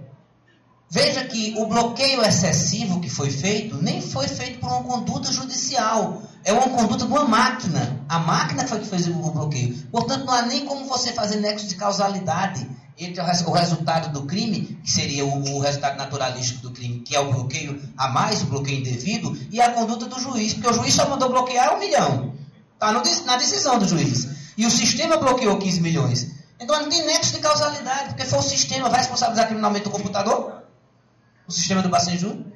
Veja que o negócio é irracional, os caras não estão lendo, estão muito assustados, né? Eu, como, como o pessoal disse aqui, não tem, não tem como responsabilizar o juiz. Agora, se depois de reportado ao juiz que houve um bloqueio de 15 milhões e, e a dívida era só de um milhão e ele não faz o desbloqueio, aí pode acontecer a responsabilização dele. E está errado, né? Se o sujeito só deve um milhão e foi bloqueado 15 e o juiz sabe disso e vai manter o bloqueio de 15 milhões, está errado se responsabilizar esse juiz? Está certo. Ele está prejudicando ilegalmente o devedor. Ele quer os outros 14 milhões para quê? Para fazer feito aquele juiz federal lá do Eike Batista, que pegou o carro dele, aprendeu e ficou dirigindo no fim de semana. Né? Acredite, né? Isso é verdade. Bota no Google para ver. Estava lá, o juiz foi flagrado dirigindo o carro do réu, o carro dele, Eike Batista. Né? Mais alguém sobre esse ponto? Não.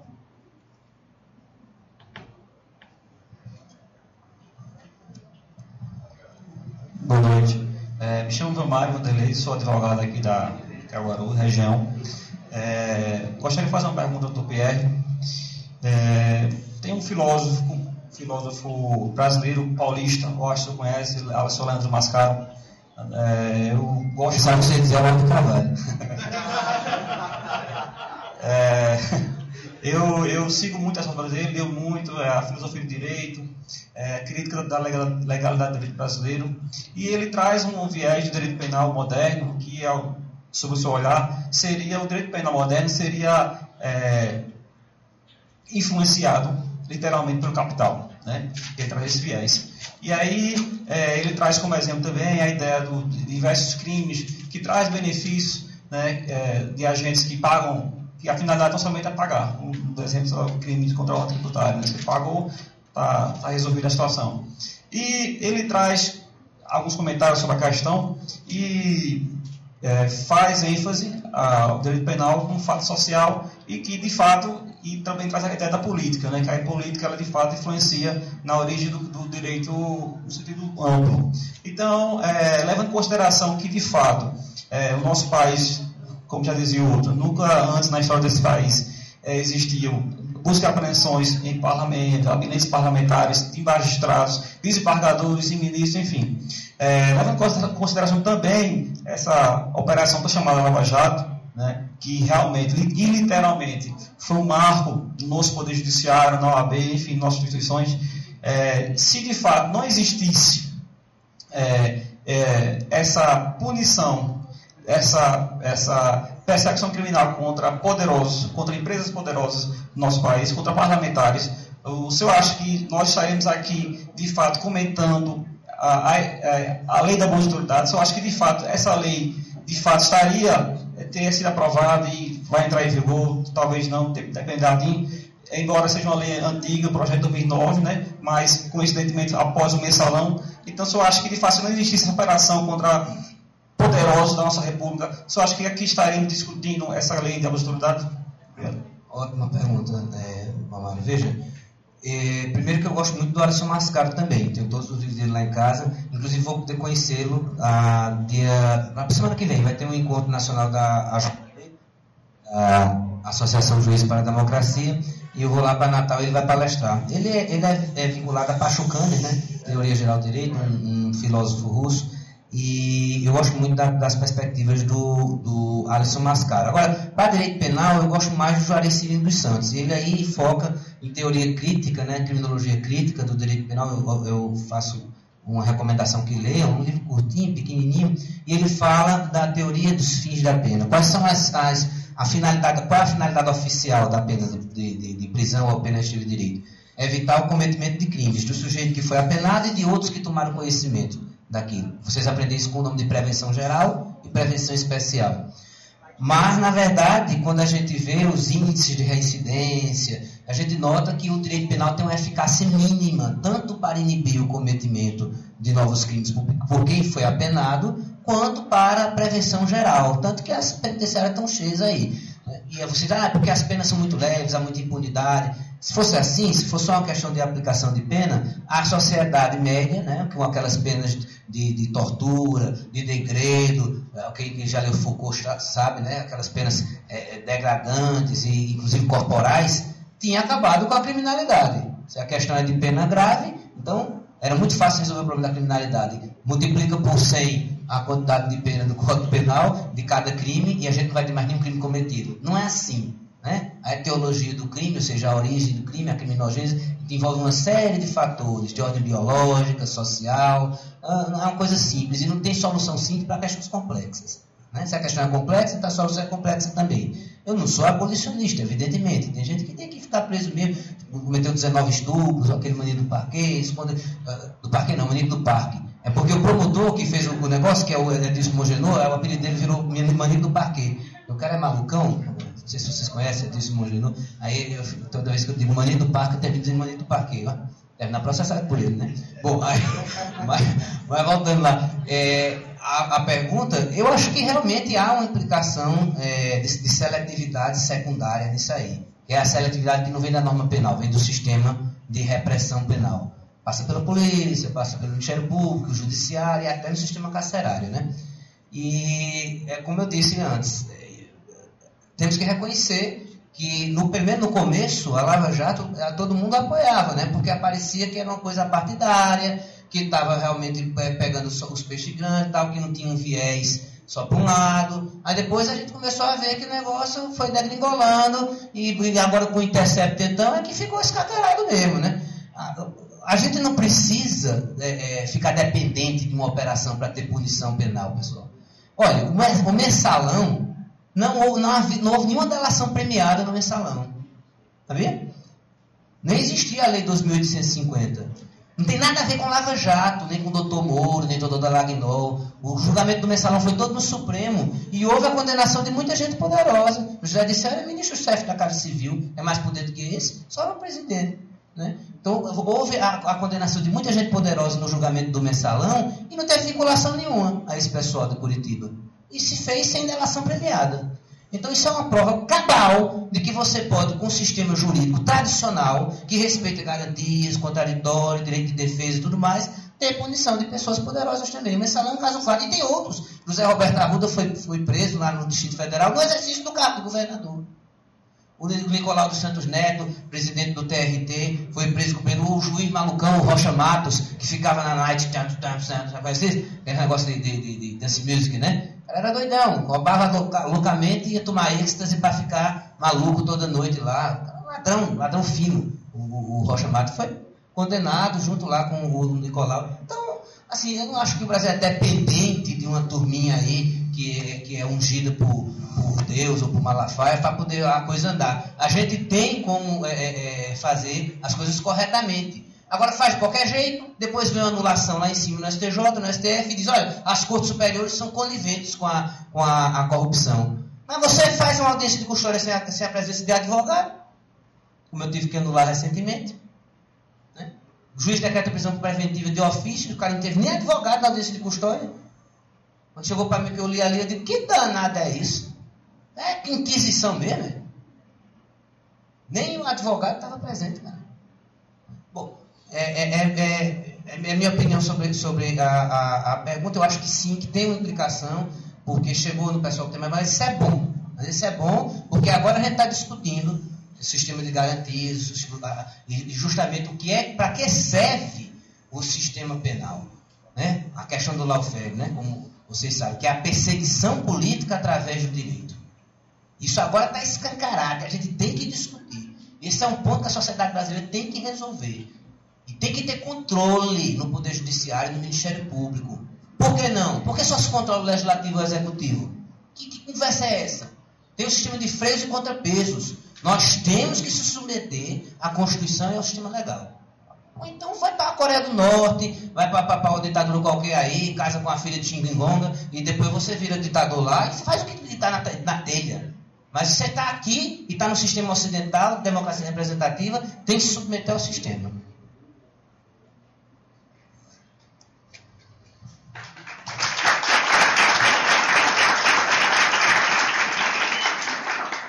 Sobre esse ponto, mais alguém aí?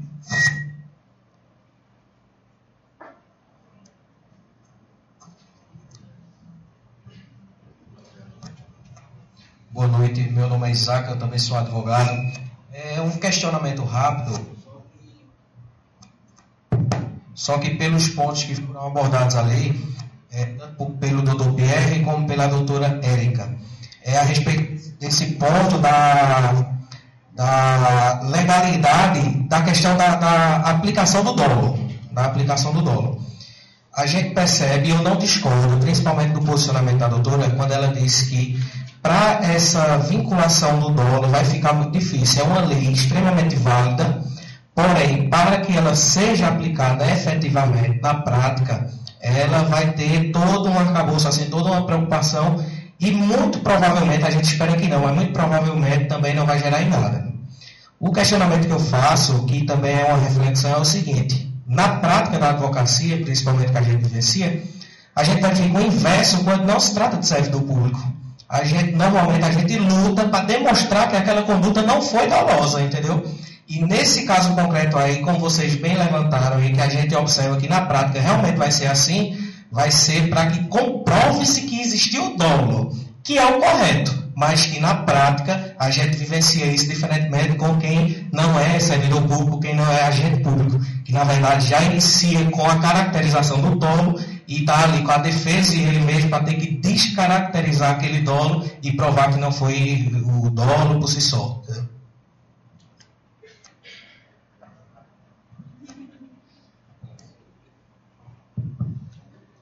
É, como você falou, né? é, a, a lei ela tá, foi feita para que se dificulte muito esse tipo de prova, né? Porque o dolo, como eu falei, tem que ser o dolo real, não é o dolo eventual. Então, como você falou, muitas vezes o servidor público ele tem esse manto, está no serviço público, então o ônus da prova é como se fosse invertido. E como, como você disse, né? Você chega lá tentando é, provar alguma coisa que seria a função nossa. A verdade é essa. E a sua reflexão eu acho completamente válida e na prática realmente é isso que a gente vê. É, mas assim, no próprio Código Penal a gente tem muitos, muitos tipos penais, tanto dolosos, reais, dolos eventuais e culposos.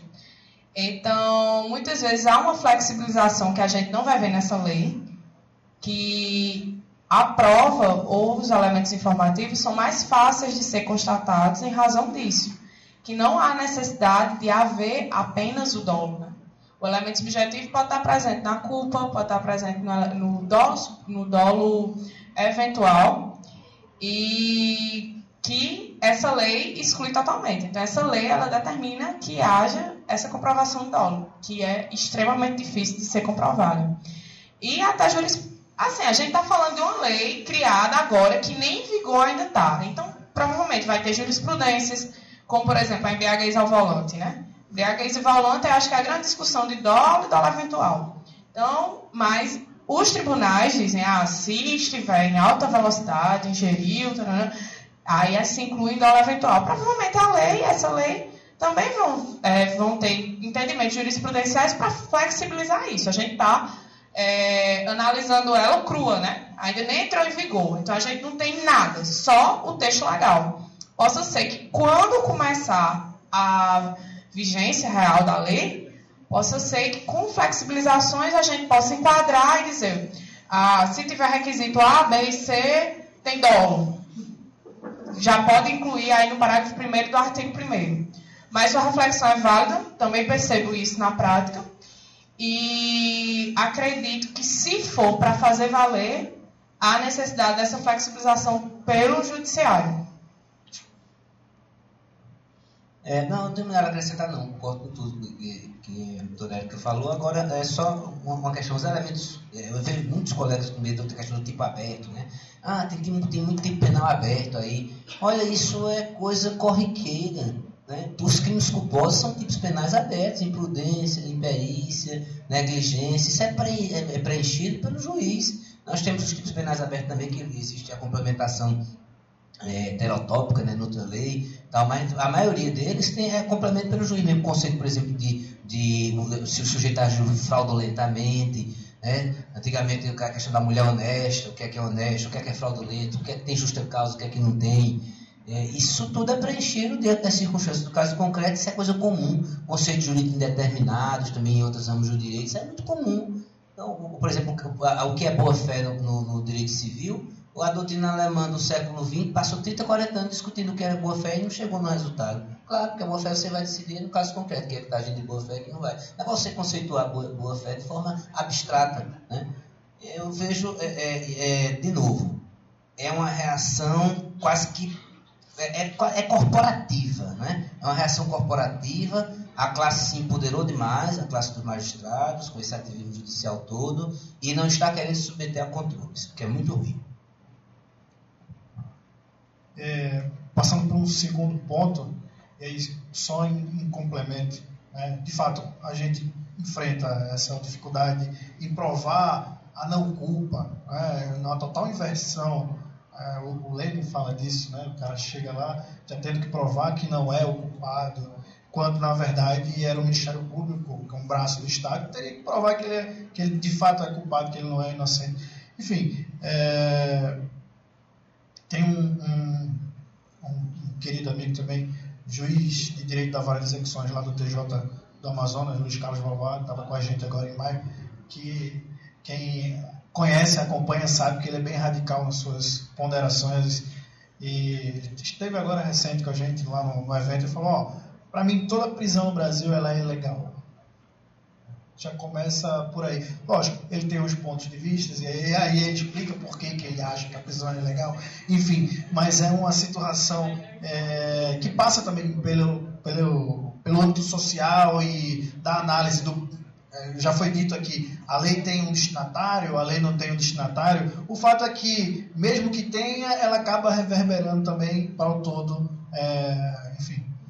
E nesse sentido, eu fiz um destaque aqui de um artigo, o artigo 22, que tipifica a seguinte conduta: invadir ou adentrar clandestinamente ou astuciosamente, ou a revelia da vontade do ocupante, imóvel alheio ou as suas dependências ou nele permanecer nas mesmas condições, sem determinação judicial, e aí reparem a ressalva, é, ou fora das condições estabelecidas em lei.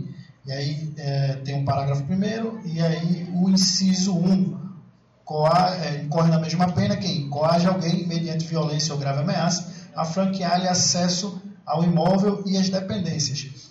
É, bem recentemente, o STJ decidiu acerca daqueles é, mandados de busca e apreensão coletivos lá no Rio de Janeiro. Se não me falha a memória, foi o ministro Sebastião Reis, é, o relator, é, e decidiu pela ilegalidade desses mandados de prisão, é, desses mandados de busca e apreensão, melhor dizendo, coletivos na, nas favelas. Isso era uma coisa que era absurda, era uma coisa que já vinha sendo praticada há muito tempo é, no estado do Rio de Janeiro é, e ninguém vê a expedição de um mandado é, de busca e apreensão coletivo para um alfaville, na é verdade?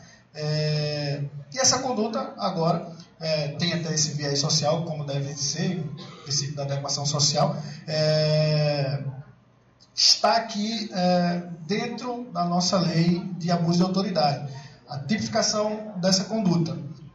Então, eu já vou abrir a discussão aqui acerca é, desse ponto específico, dessa questão social da lei, do, do que também visa é, é, prevenir esse tipo de coisa, esse tipo de conduta. E quer começar? Alguém quer falar sobre?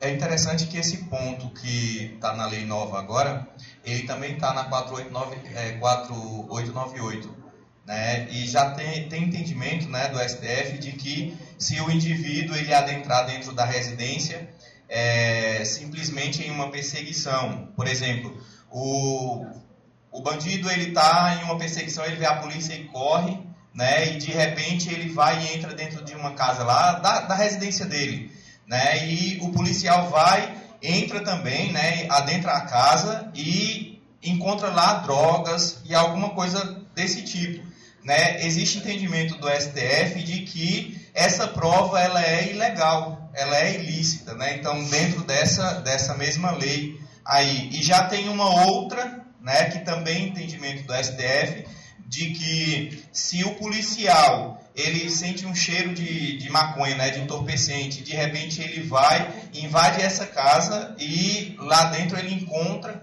né, esse, essas pessoas é, fazendo uso da droga, né? Então ele pode prender todo mundo e aquela, aquela, aquela, aquele fato dele adentrar na casa foi legal. Né? Então o que me chamou a atenção nessa, nessa lei é que ela é igual a outra e que tem entendimento quanto a isso. É, veja, eu, doutora Erika falou já é, é, sobre isso, é, não vai mudar nada em relação a, essa, a esse, esse problema, né? Porque até a gente sabe que existe, às vezes, o, o, o forjado, como diz o, o, fulano, né? Então, é um kit flagrante lá, joga qualquer coisa dentro da casa do sujeito, está tá em flagrante. Vai ser difícil provar que, que, que foi o policial que jogou alguma coisa lá, né? O pessoal às vezes conta a gente, não sei lá se é verdade ou se é mentira, o fato é que não consegue provar. E aí a palavra do policial tem fé pública, e tem mais três ou quatro contando a mesma coisa, e fica, o réu fica isolado naquela versão. É, é muito difícil a situação. É do que instalar uma câmera e ficar o tempo todo filmando dentro de casa. Né? E é novamente isso, né? O policial como protagonista, né? Como se fosse o vilão. É, mas assim, mais do mesmo, novamente, tem no próprio dispositivo constitucional, artigo 5 tem exatamente isso. Já é matéria completamente sedimentada, tem até a questão, ah, mas eu senti o cheiro de maconha, até posicionamento do, dos tribunais superiores, então não vejo. Ah, senti o cheiro de maconha, entrei lá, não tinha, mas eu senti, então só isso já fundamenta o flagrante. Então não vejo nenhuma novidade, mais uma vez, desse dispositivo nisso aí. E flagrantes forjados, preparados, e de toda forma, sempre existiu, mas cabe à autoridade policial avaliar e lavrar ou não flagrante. Eu acho que que nós, na condições de delegados de polícia, nós somos aptos a analisar esse tipo de situação. Já teve flagrante que chegou lá e eu percebi que era um flagrante forjado e não lavrei. Por quê? Porque iria ser relaxado e, infelizmente, não, não tinham os, os, os requisitos né, do flagrante. É, foi relaxado, mas eu ouvi todo mundo para futuramente fazer uma portaria, né? No caso, eu fiz isso no plantão. Mas é, caso perceba isso, como eu disse, a primeira autoridade a analisar isso vai ser a autoridade policial, o delegado de polícia. A gente está apto para isso, para coibir isso, para analisar e verificar se é ou não o caso de se levar um flagrante. Então, realmente, não vejo uma novidade legislativa nisso aí. É, como a gente já conseguiu ver aqui, a lei ela não trata realmente só do, do, dos policiais, já ficou claro. É, mas, inevitavelmente, quando a gente cita algum exemplo, como a própria doutora Erika já falou, a gente acaba remetendo a situação de, de policial, porque é, é uma coisa que é, acaba sendo mais do cotidiano, do dia a dia, quem trabalha com advocacia criminal. Enfim, é, só para citar um caso, eu, eu patrocinei a defesa de uma senhora que ela foi chegou a ser denunciada por tráfico. A situação era a seguinte: é, o filho foi preso dentro de casa, em uma comunidade, é, já há tantas horas da noite, e aí, lógico, o céu disse que ele estava na rua, correu e entrou em casa, que foi a verdade, né? É, ele estava dentro de casa, realmente, é porque aquelas casas que são porta que, de, não sei como chama, de duas, é, embaixo, é, enfim, estava aberta, a polícia passou, viu que ele estava dentro de casa, mexendo numa situação, enfim, entrou na casa. É, o pai e a mãe foram é, levar também a delegacia porque eles queriam mais droga, ah, cadê mais droga, arma, aquela situação toda que é, acaba sendo do procedimento até da própria polícia. E, ó, se tu não falar, a gente vai prender teu pai e tua mãe. E aí foi o que aconteceu. E aí a justificativa dos policiais para terem prendido o pai e a mãe é que o rapaz estava na rua, avistou a viatura, veio correndo com a sacola de droga na mão, entrou em casa e quando ele entrou em casa, o policial entrou correndo atrás dele, ele tinha jogado a sacola para a mãe e a mãe segurou a sacola. Como se fosse aquele jogo tá, que tinha antigamente da batata quente, que é a bola que vai enchendo, história. Encostou na sacola é traficante. E, e mais interessante, ela foi submetida à audiência custódia. Nem foi eu que fiz essa audiência custódia, mas ela foi submetida à audiência custódia. Isso foi numa sexta-feira. Ela ficou presa né, na audiência custódia na, no, no sábado, ficou preso domingo, e ela tinha uma, ela já tinha seus 60 e poucos anos, e ela tinha uma cirurgia de coluna que ela já estava tentando marcar há dois anos, e era na segunda-feira. E ela não pôde fazer a cirurgia porque ela estava presa. E aí depois entra no processo, o juiz que recebeu os autos depois revogou essa prisão, e ao final ela foi absolvida porque, enfim, mas é o tipo de coisa que acaba acontecendo e a gente acaba citando esses exemplos porque são exemplos que são é, bem cotidianos, lógico, sem desmerecer o trabalho dos bons policiais, que a gente sabe que graças a Deus existem. É, eu advogo muito para policial, então eu sei que às vezes as pessoas entram em umas enrascadas assim, bem complicadas.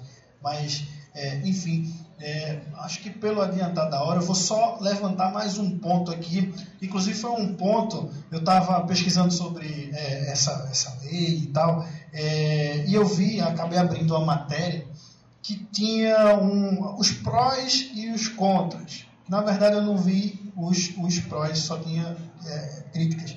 É, e tinha um destaque, e aí eles colocavam lá um destaque que foi feito pelo PSL, é, acho que é o é delegado Valdir, acho que a época era o, o, o líder né, do, do PSL, é, sobre esse artigo 40 e a situação da prisão temporária diz que tem que o mandado tem que ter, é, enfim, que é o que geralmente acontece. E qual era a, a, a insurgência deles? Olha, geralmente o mandado é expedido, mas não necessariamente ele é cumprido no mesmo dia, porque tem questões logísticas e tal. Mas, enfim, se entende que o prazo da prisão começa a contar a partir de que o camarada é preso. Né? Então, isso me parece uma coisa bem lógica, como é, como de fato é, mas era um discurso que era acabava sendo reverberado para talvez ganhar força contra o projeto. Enfim, é, agora eu vou fazer até uma pergunta até um pouco fora do, do da discussão jurídica. É, eu queria saber como é que vocês veem essa intervenção política ou essa força política dentro de aprovações de projetos, tanto como esse de abuso de autoridade, quanto até do, do pacote proposto pelo Sérgio Moro, enfim. Olha, é, primeiro sobre a prisão temporária, uma consideração bem rápida, eu acho que a prisão temporária ela é inconstitucional. Né? Ela, foi é, é, prevista numa lei logo depois da Constituição de 88 é, ser aprovada, porque havia a exigência na Constituição de 88 que a prisão só podia ser em flagrante por ordem judicial, e aquela detenção antiga que a, a polícia podia fazer, averiguações, passou a se tornar ilegal, e houve a aprovação dessa lei eh, da prisão temporária, porque eu acho que ela é inconstitucional, porque ela não trabalha com a necessidade da prisão. Né? Você prende qualquer pessoa temporariamente. Qualquer um da gente aqui está submetido a uma prisão temporária. Porque você não tem aqueles requisitos mais claros que a prisão, a prisão preventiva exige. Um, e há autores até que defendem que dos três incisos, basta que esteja presente um. E um deles, por exemplo, é você não ter endereço certo. Então, se você admite que um deles, que alguns autores admitem isso, que você seja preso com base apenas em um dos incisos e não com os dois ou três é, acumulados, basta você ser cigano que você pode ser preso temporariamente a qualquer, a qualquer tempo. Porque não tem endereço certo, né? Então, vamos prender todo cigano aí. Ou então, hoje em dia, cigano é uma coisa velha, né? Outsider é, mochileiro, né? essa turma aí de mochileiro, gosta de viajar para lá e para cá. Bom, eu acho que é inconstitucional. Tem que ter prisão, é, tem que partir do princípio da necessidade.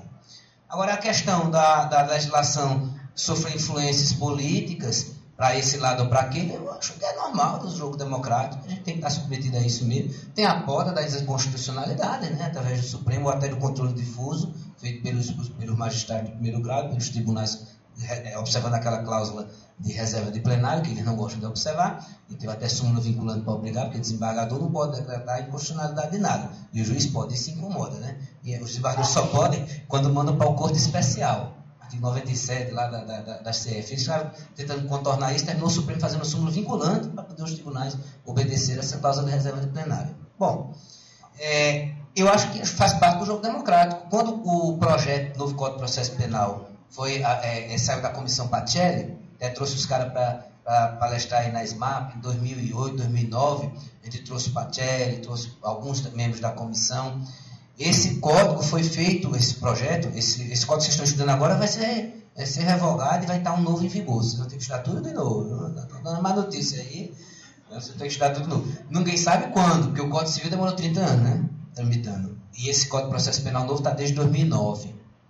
Mas um dia sai de lá eu, eu, tenho fé que, que, que Tiriri, que Alexandre Frota, vão se debruçar sobre o texto e vão fazer um trabalho sistemático e muito aprofundado e o negócio vai andar. Bom, esse, esse projeto novo CPP de 2009, da Comissão Patelli, foi feito num clima muito garantista. Né? É um projeto bem garantista que observa muito bem o sistema acusatório, tem prazos para prisão preventiva, no primeiro grau, no segundo grau, babá. Agora o clima mudou. Então já está, ele está na Câmara agora o projeto, foi aprovado no Senado e foi para a Câmara. Lá na Câmara ele está sofrendo uma série de emendas que está levando para outro lado. Então ninguém sabe na verdade o que é que vai sair. Pode sair um auditoria, uma parte de, de inquérito, é, é, é, por exemplo, mais punitivista, a parte de, de, instrução mais garantista. Se tiver um juiz de garantia, ninguém sabe o que é que o juiz de garantia vai fazer, se vai garantir mesmo vai condenar já em audiência de custódia. O negócio pode sair um, um ornitorrinco, um monstrengão, pior do que o que está. Mas nos cabe o quê? Votar melhor ou, ou, exercer controle de constitucionalidade. Faz parte do jogo democrático esse tipo de influência política. Não vejo com maus olhos, não. Sociedade é dialética, acerta aqui, erra lá, acerta novamente, e a gente vai vivendo assim. É melhor do que outro sistema. Né? Democrático, sim, é isso. É o sistema amendoim. É, eu sou totalmente a favor da prisão temporária. Quanto mais modalidade de prisão, para mim tá bom.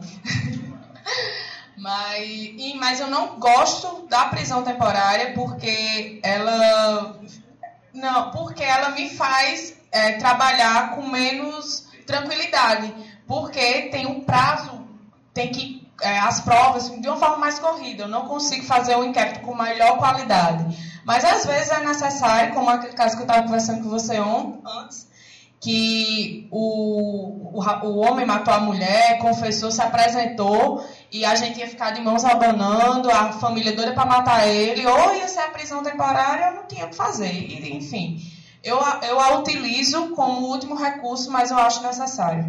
E sobre a influência partidária, infelizmente nossas leis são feitas por pessoas partidárias, né? é, que nem sempre estão de acordo com a realidade é, brasileira, mas são nossos representantes. Então, paciência, né? Foi a gente que colocou lá. Então, as pessoas que fazem as leis são as pessoas que eram para ser representantes do povo, que nem sempre levam isso em consideração. Então, acho que qualquer projeto de lei jamais vai ser isento de partido, entendeu?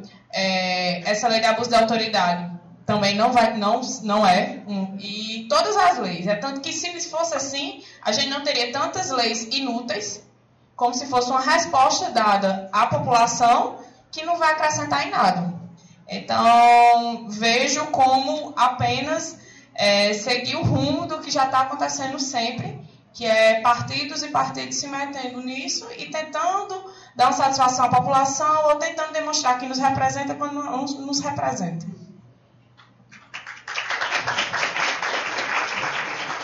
Sobre prisão temporária, falar até do.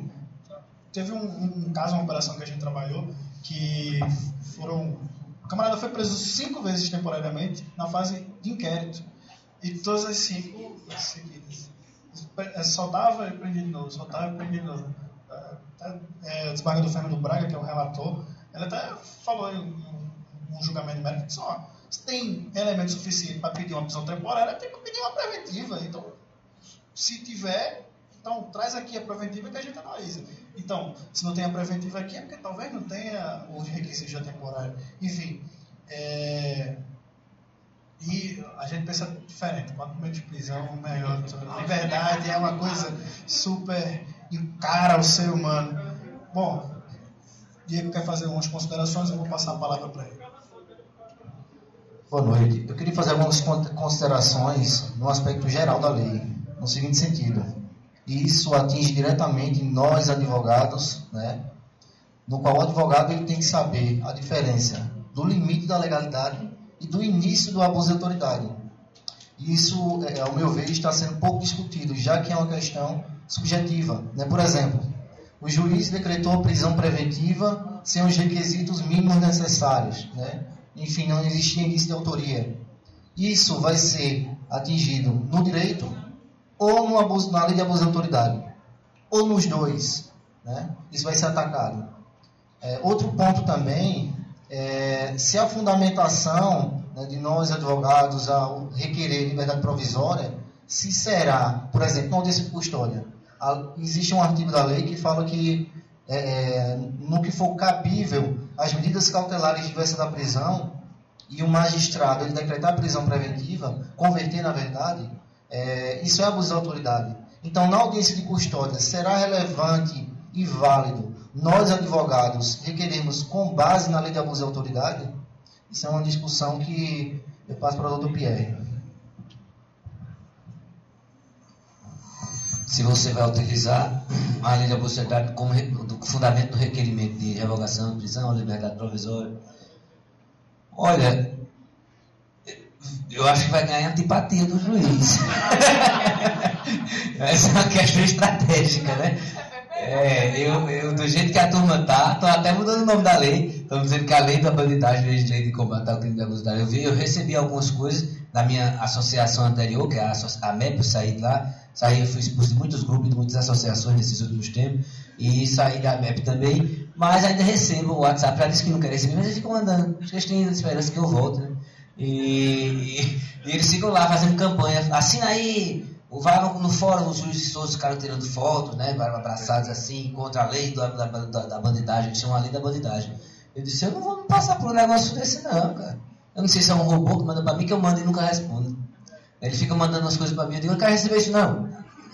Mas continua mandando. Eu acho que é uma, uma estratégia é, arriscada, porque que, o que a gente tem visto aí é um ranço, uma, eles estão muito irritados, está quase conversando aqui, aqui com ele, e colegas aí que estão revogando prisões, né, dizendo que não prende mais ninguém.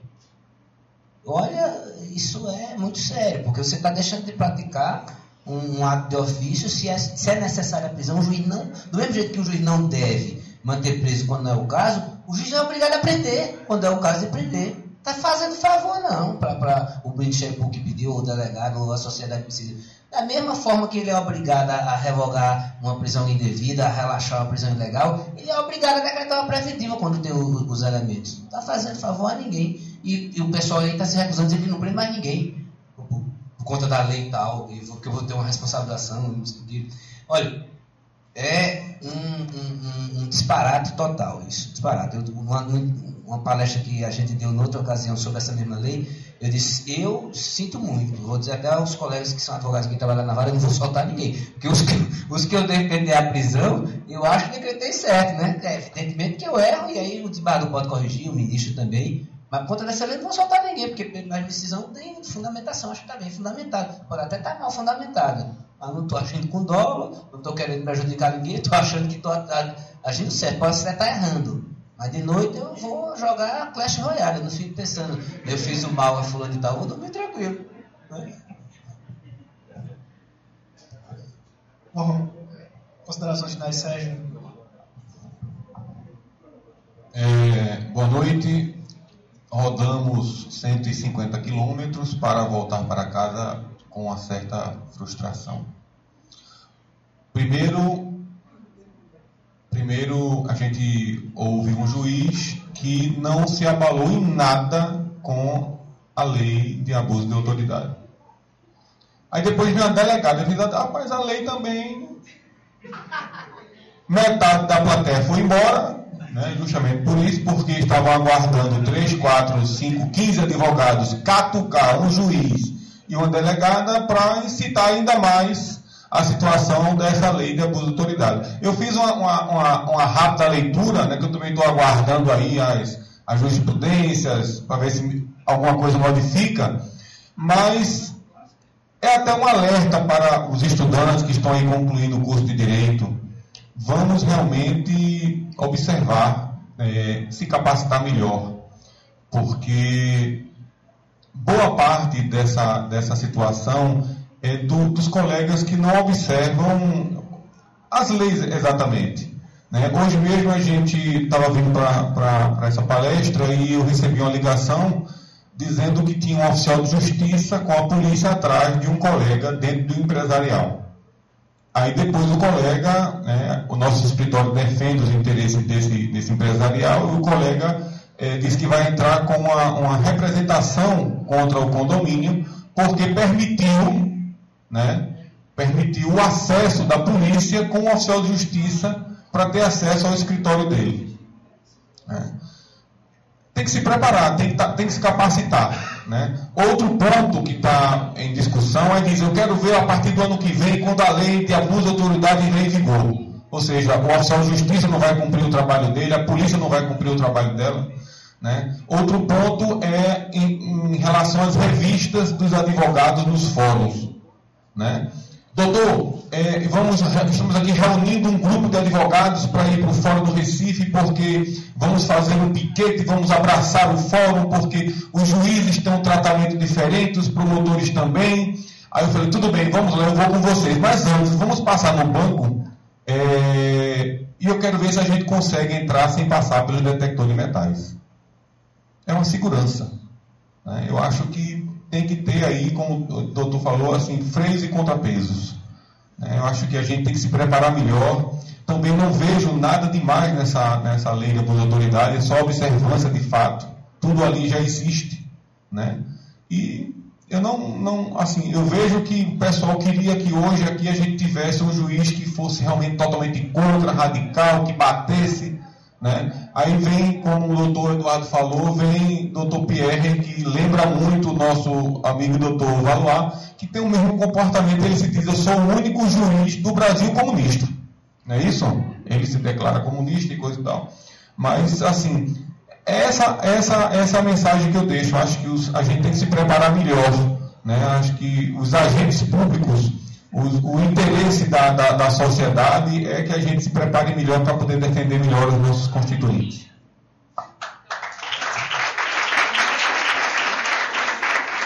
Não, eu, eu, quero só fazer uma consideração sobre é, a ausência de guerra, né? É, talvez tenha é, ocorrido porque a gente não tem nenhum membro do Ministério Público aqui. Né? Pois é. Eu me lembro que o, o Luciano Nascimento, Adilson, que, que palestrou aqui, que ele que é bem é, com as calças rasgadas e tal, engraçado, é professor titular de, de Sociologia do Direito na, na, Federal da Paraíba, né? E ele me convidou para um evento lá, é, em, em João Pessoa, na UFPB, que era para discutir sobre as relações institucionais entre juízes e promotores de justiça, por conta das revelações do Intercept. O Moro lá, não, escuta tal testemunha, por que a polícia não, inverte a ordem da, da, da, das operações? Será da conta do juiz, né? Mas enfim, aí, o, o, mas o que eu, eu me lembrei é, desse fato, por quê? Porque tentaram fazer o evento várias vezes, me convidaram e disse, qual vai ser a data? Tá, eu olhei lá na agenda, né? Falei com o cerimonial, que é uma cadela que eu tenho lá em casa, é, Husky Siberiano, o cerimonial disse, não, tá ok, não tem nada desse dia. E aí, Luciano, olha, não vai ser essa semana não, vai ser na semana que vem. Disse, pô, vamos lá. Três, quatro adiamentos, eu disse eu não vou mais não. Franga, né? Frangagem é essa, né? E aí, e aí, é, a gente conseguiu ganhar do Supremo. O Supremo acabou agora a votação. Eu pensei eu estava vendo quem era que ia, que ia acabar primeiro. O Supremo ou a gente. O Supremo acabou primeiro. 6 a 5 contra a execução provisória. É, agora o Brasil vai acabar amanhã, né? Eu não saio de casa. Né? Eu não saio de casa. Mas eu só quero lembrar vocês uma coisa. Entre 2009 e 2015, era proibida a execução provisória. E ninguém estava saindo no meio da rua para assaltar, não. A gente decretava a preventiva do povo perigoso. Vai voltar a decretar. Mas, finalizando. Sabe quantas vezes foi adiado o evento? Oito. Sabe por quê? Porque oito vezes convidaram promotores de justiça diferentes e nenhum a, a, a, aceitou. Oito. Uma vez foi um procurador da República. É um promotor federal, mesma coisa. Sete promotores de justiça e um procurador da República. Todos alegaram que não podiam ir, porque iam viajar, porque a sogra estava doente, porque não sei o quê, papapi, papapá, papapó. Então, eles estão com vergonha de defender a, a normalidade das relações, porque não tem muita gente dizendo que é normal aquilo ali. Por que você tem medo de defender o que é normal?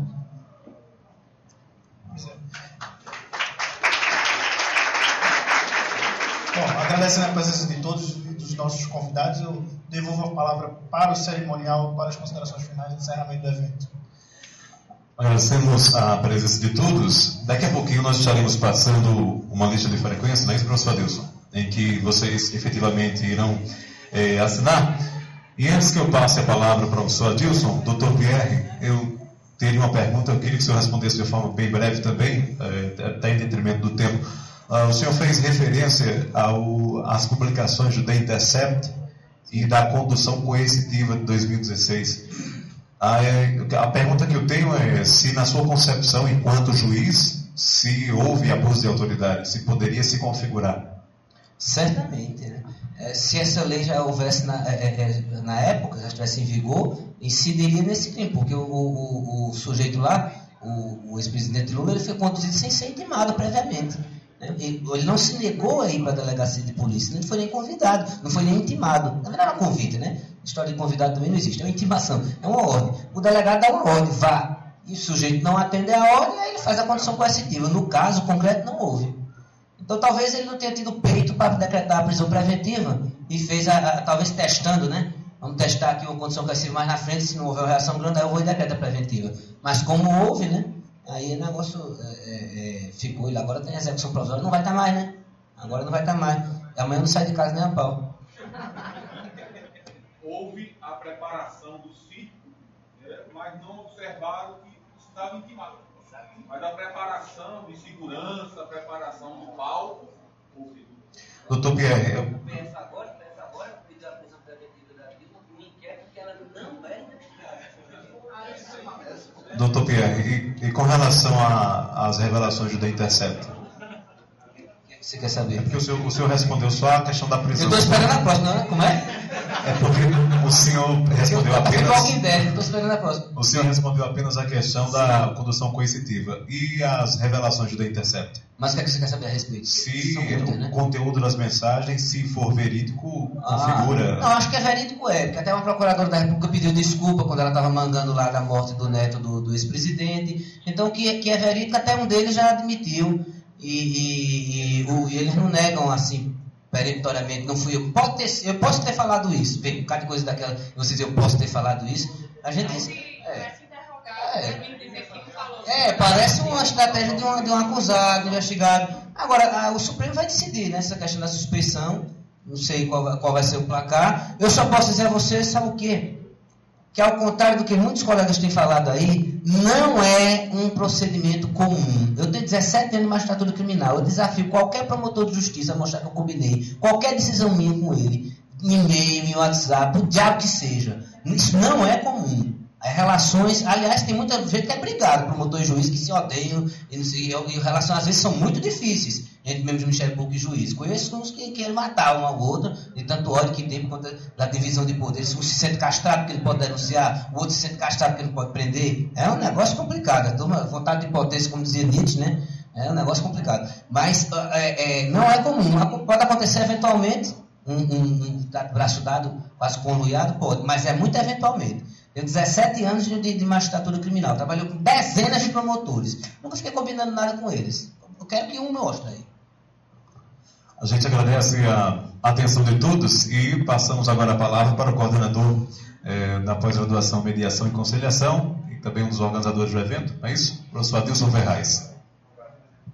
Bem, pessoal, já encerrando esse evento maravilhoso, queria agradecer a presença da OAB Caruaru na figura do Dr. Diego, a Anacrim na figura do Dr. Eduardo Araújo, a, o Judiciário né, com o Dr. Pierre Souto-Maior, a delegada de polícia Érica Feitosa, ao nosso acadêmico representando a pós-graduação em mediação e conciliação da SES Unita, Massimo Souza, e especialmente a presença de todos Realmente o tema é bastante polêmico.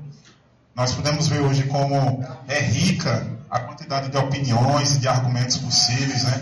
A favor ou contra a lei, parcialmente ou em total. Então, o debate foi muito produtivo hoje. Gostaria de agradecer a presença de todos. A gente vai passar a ata de presença agora, certo? Vai distribuir algumas atas na, no auditório. E desejo a todos uma boa volta para casa e uma boa noite. Até mais.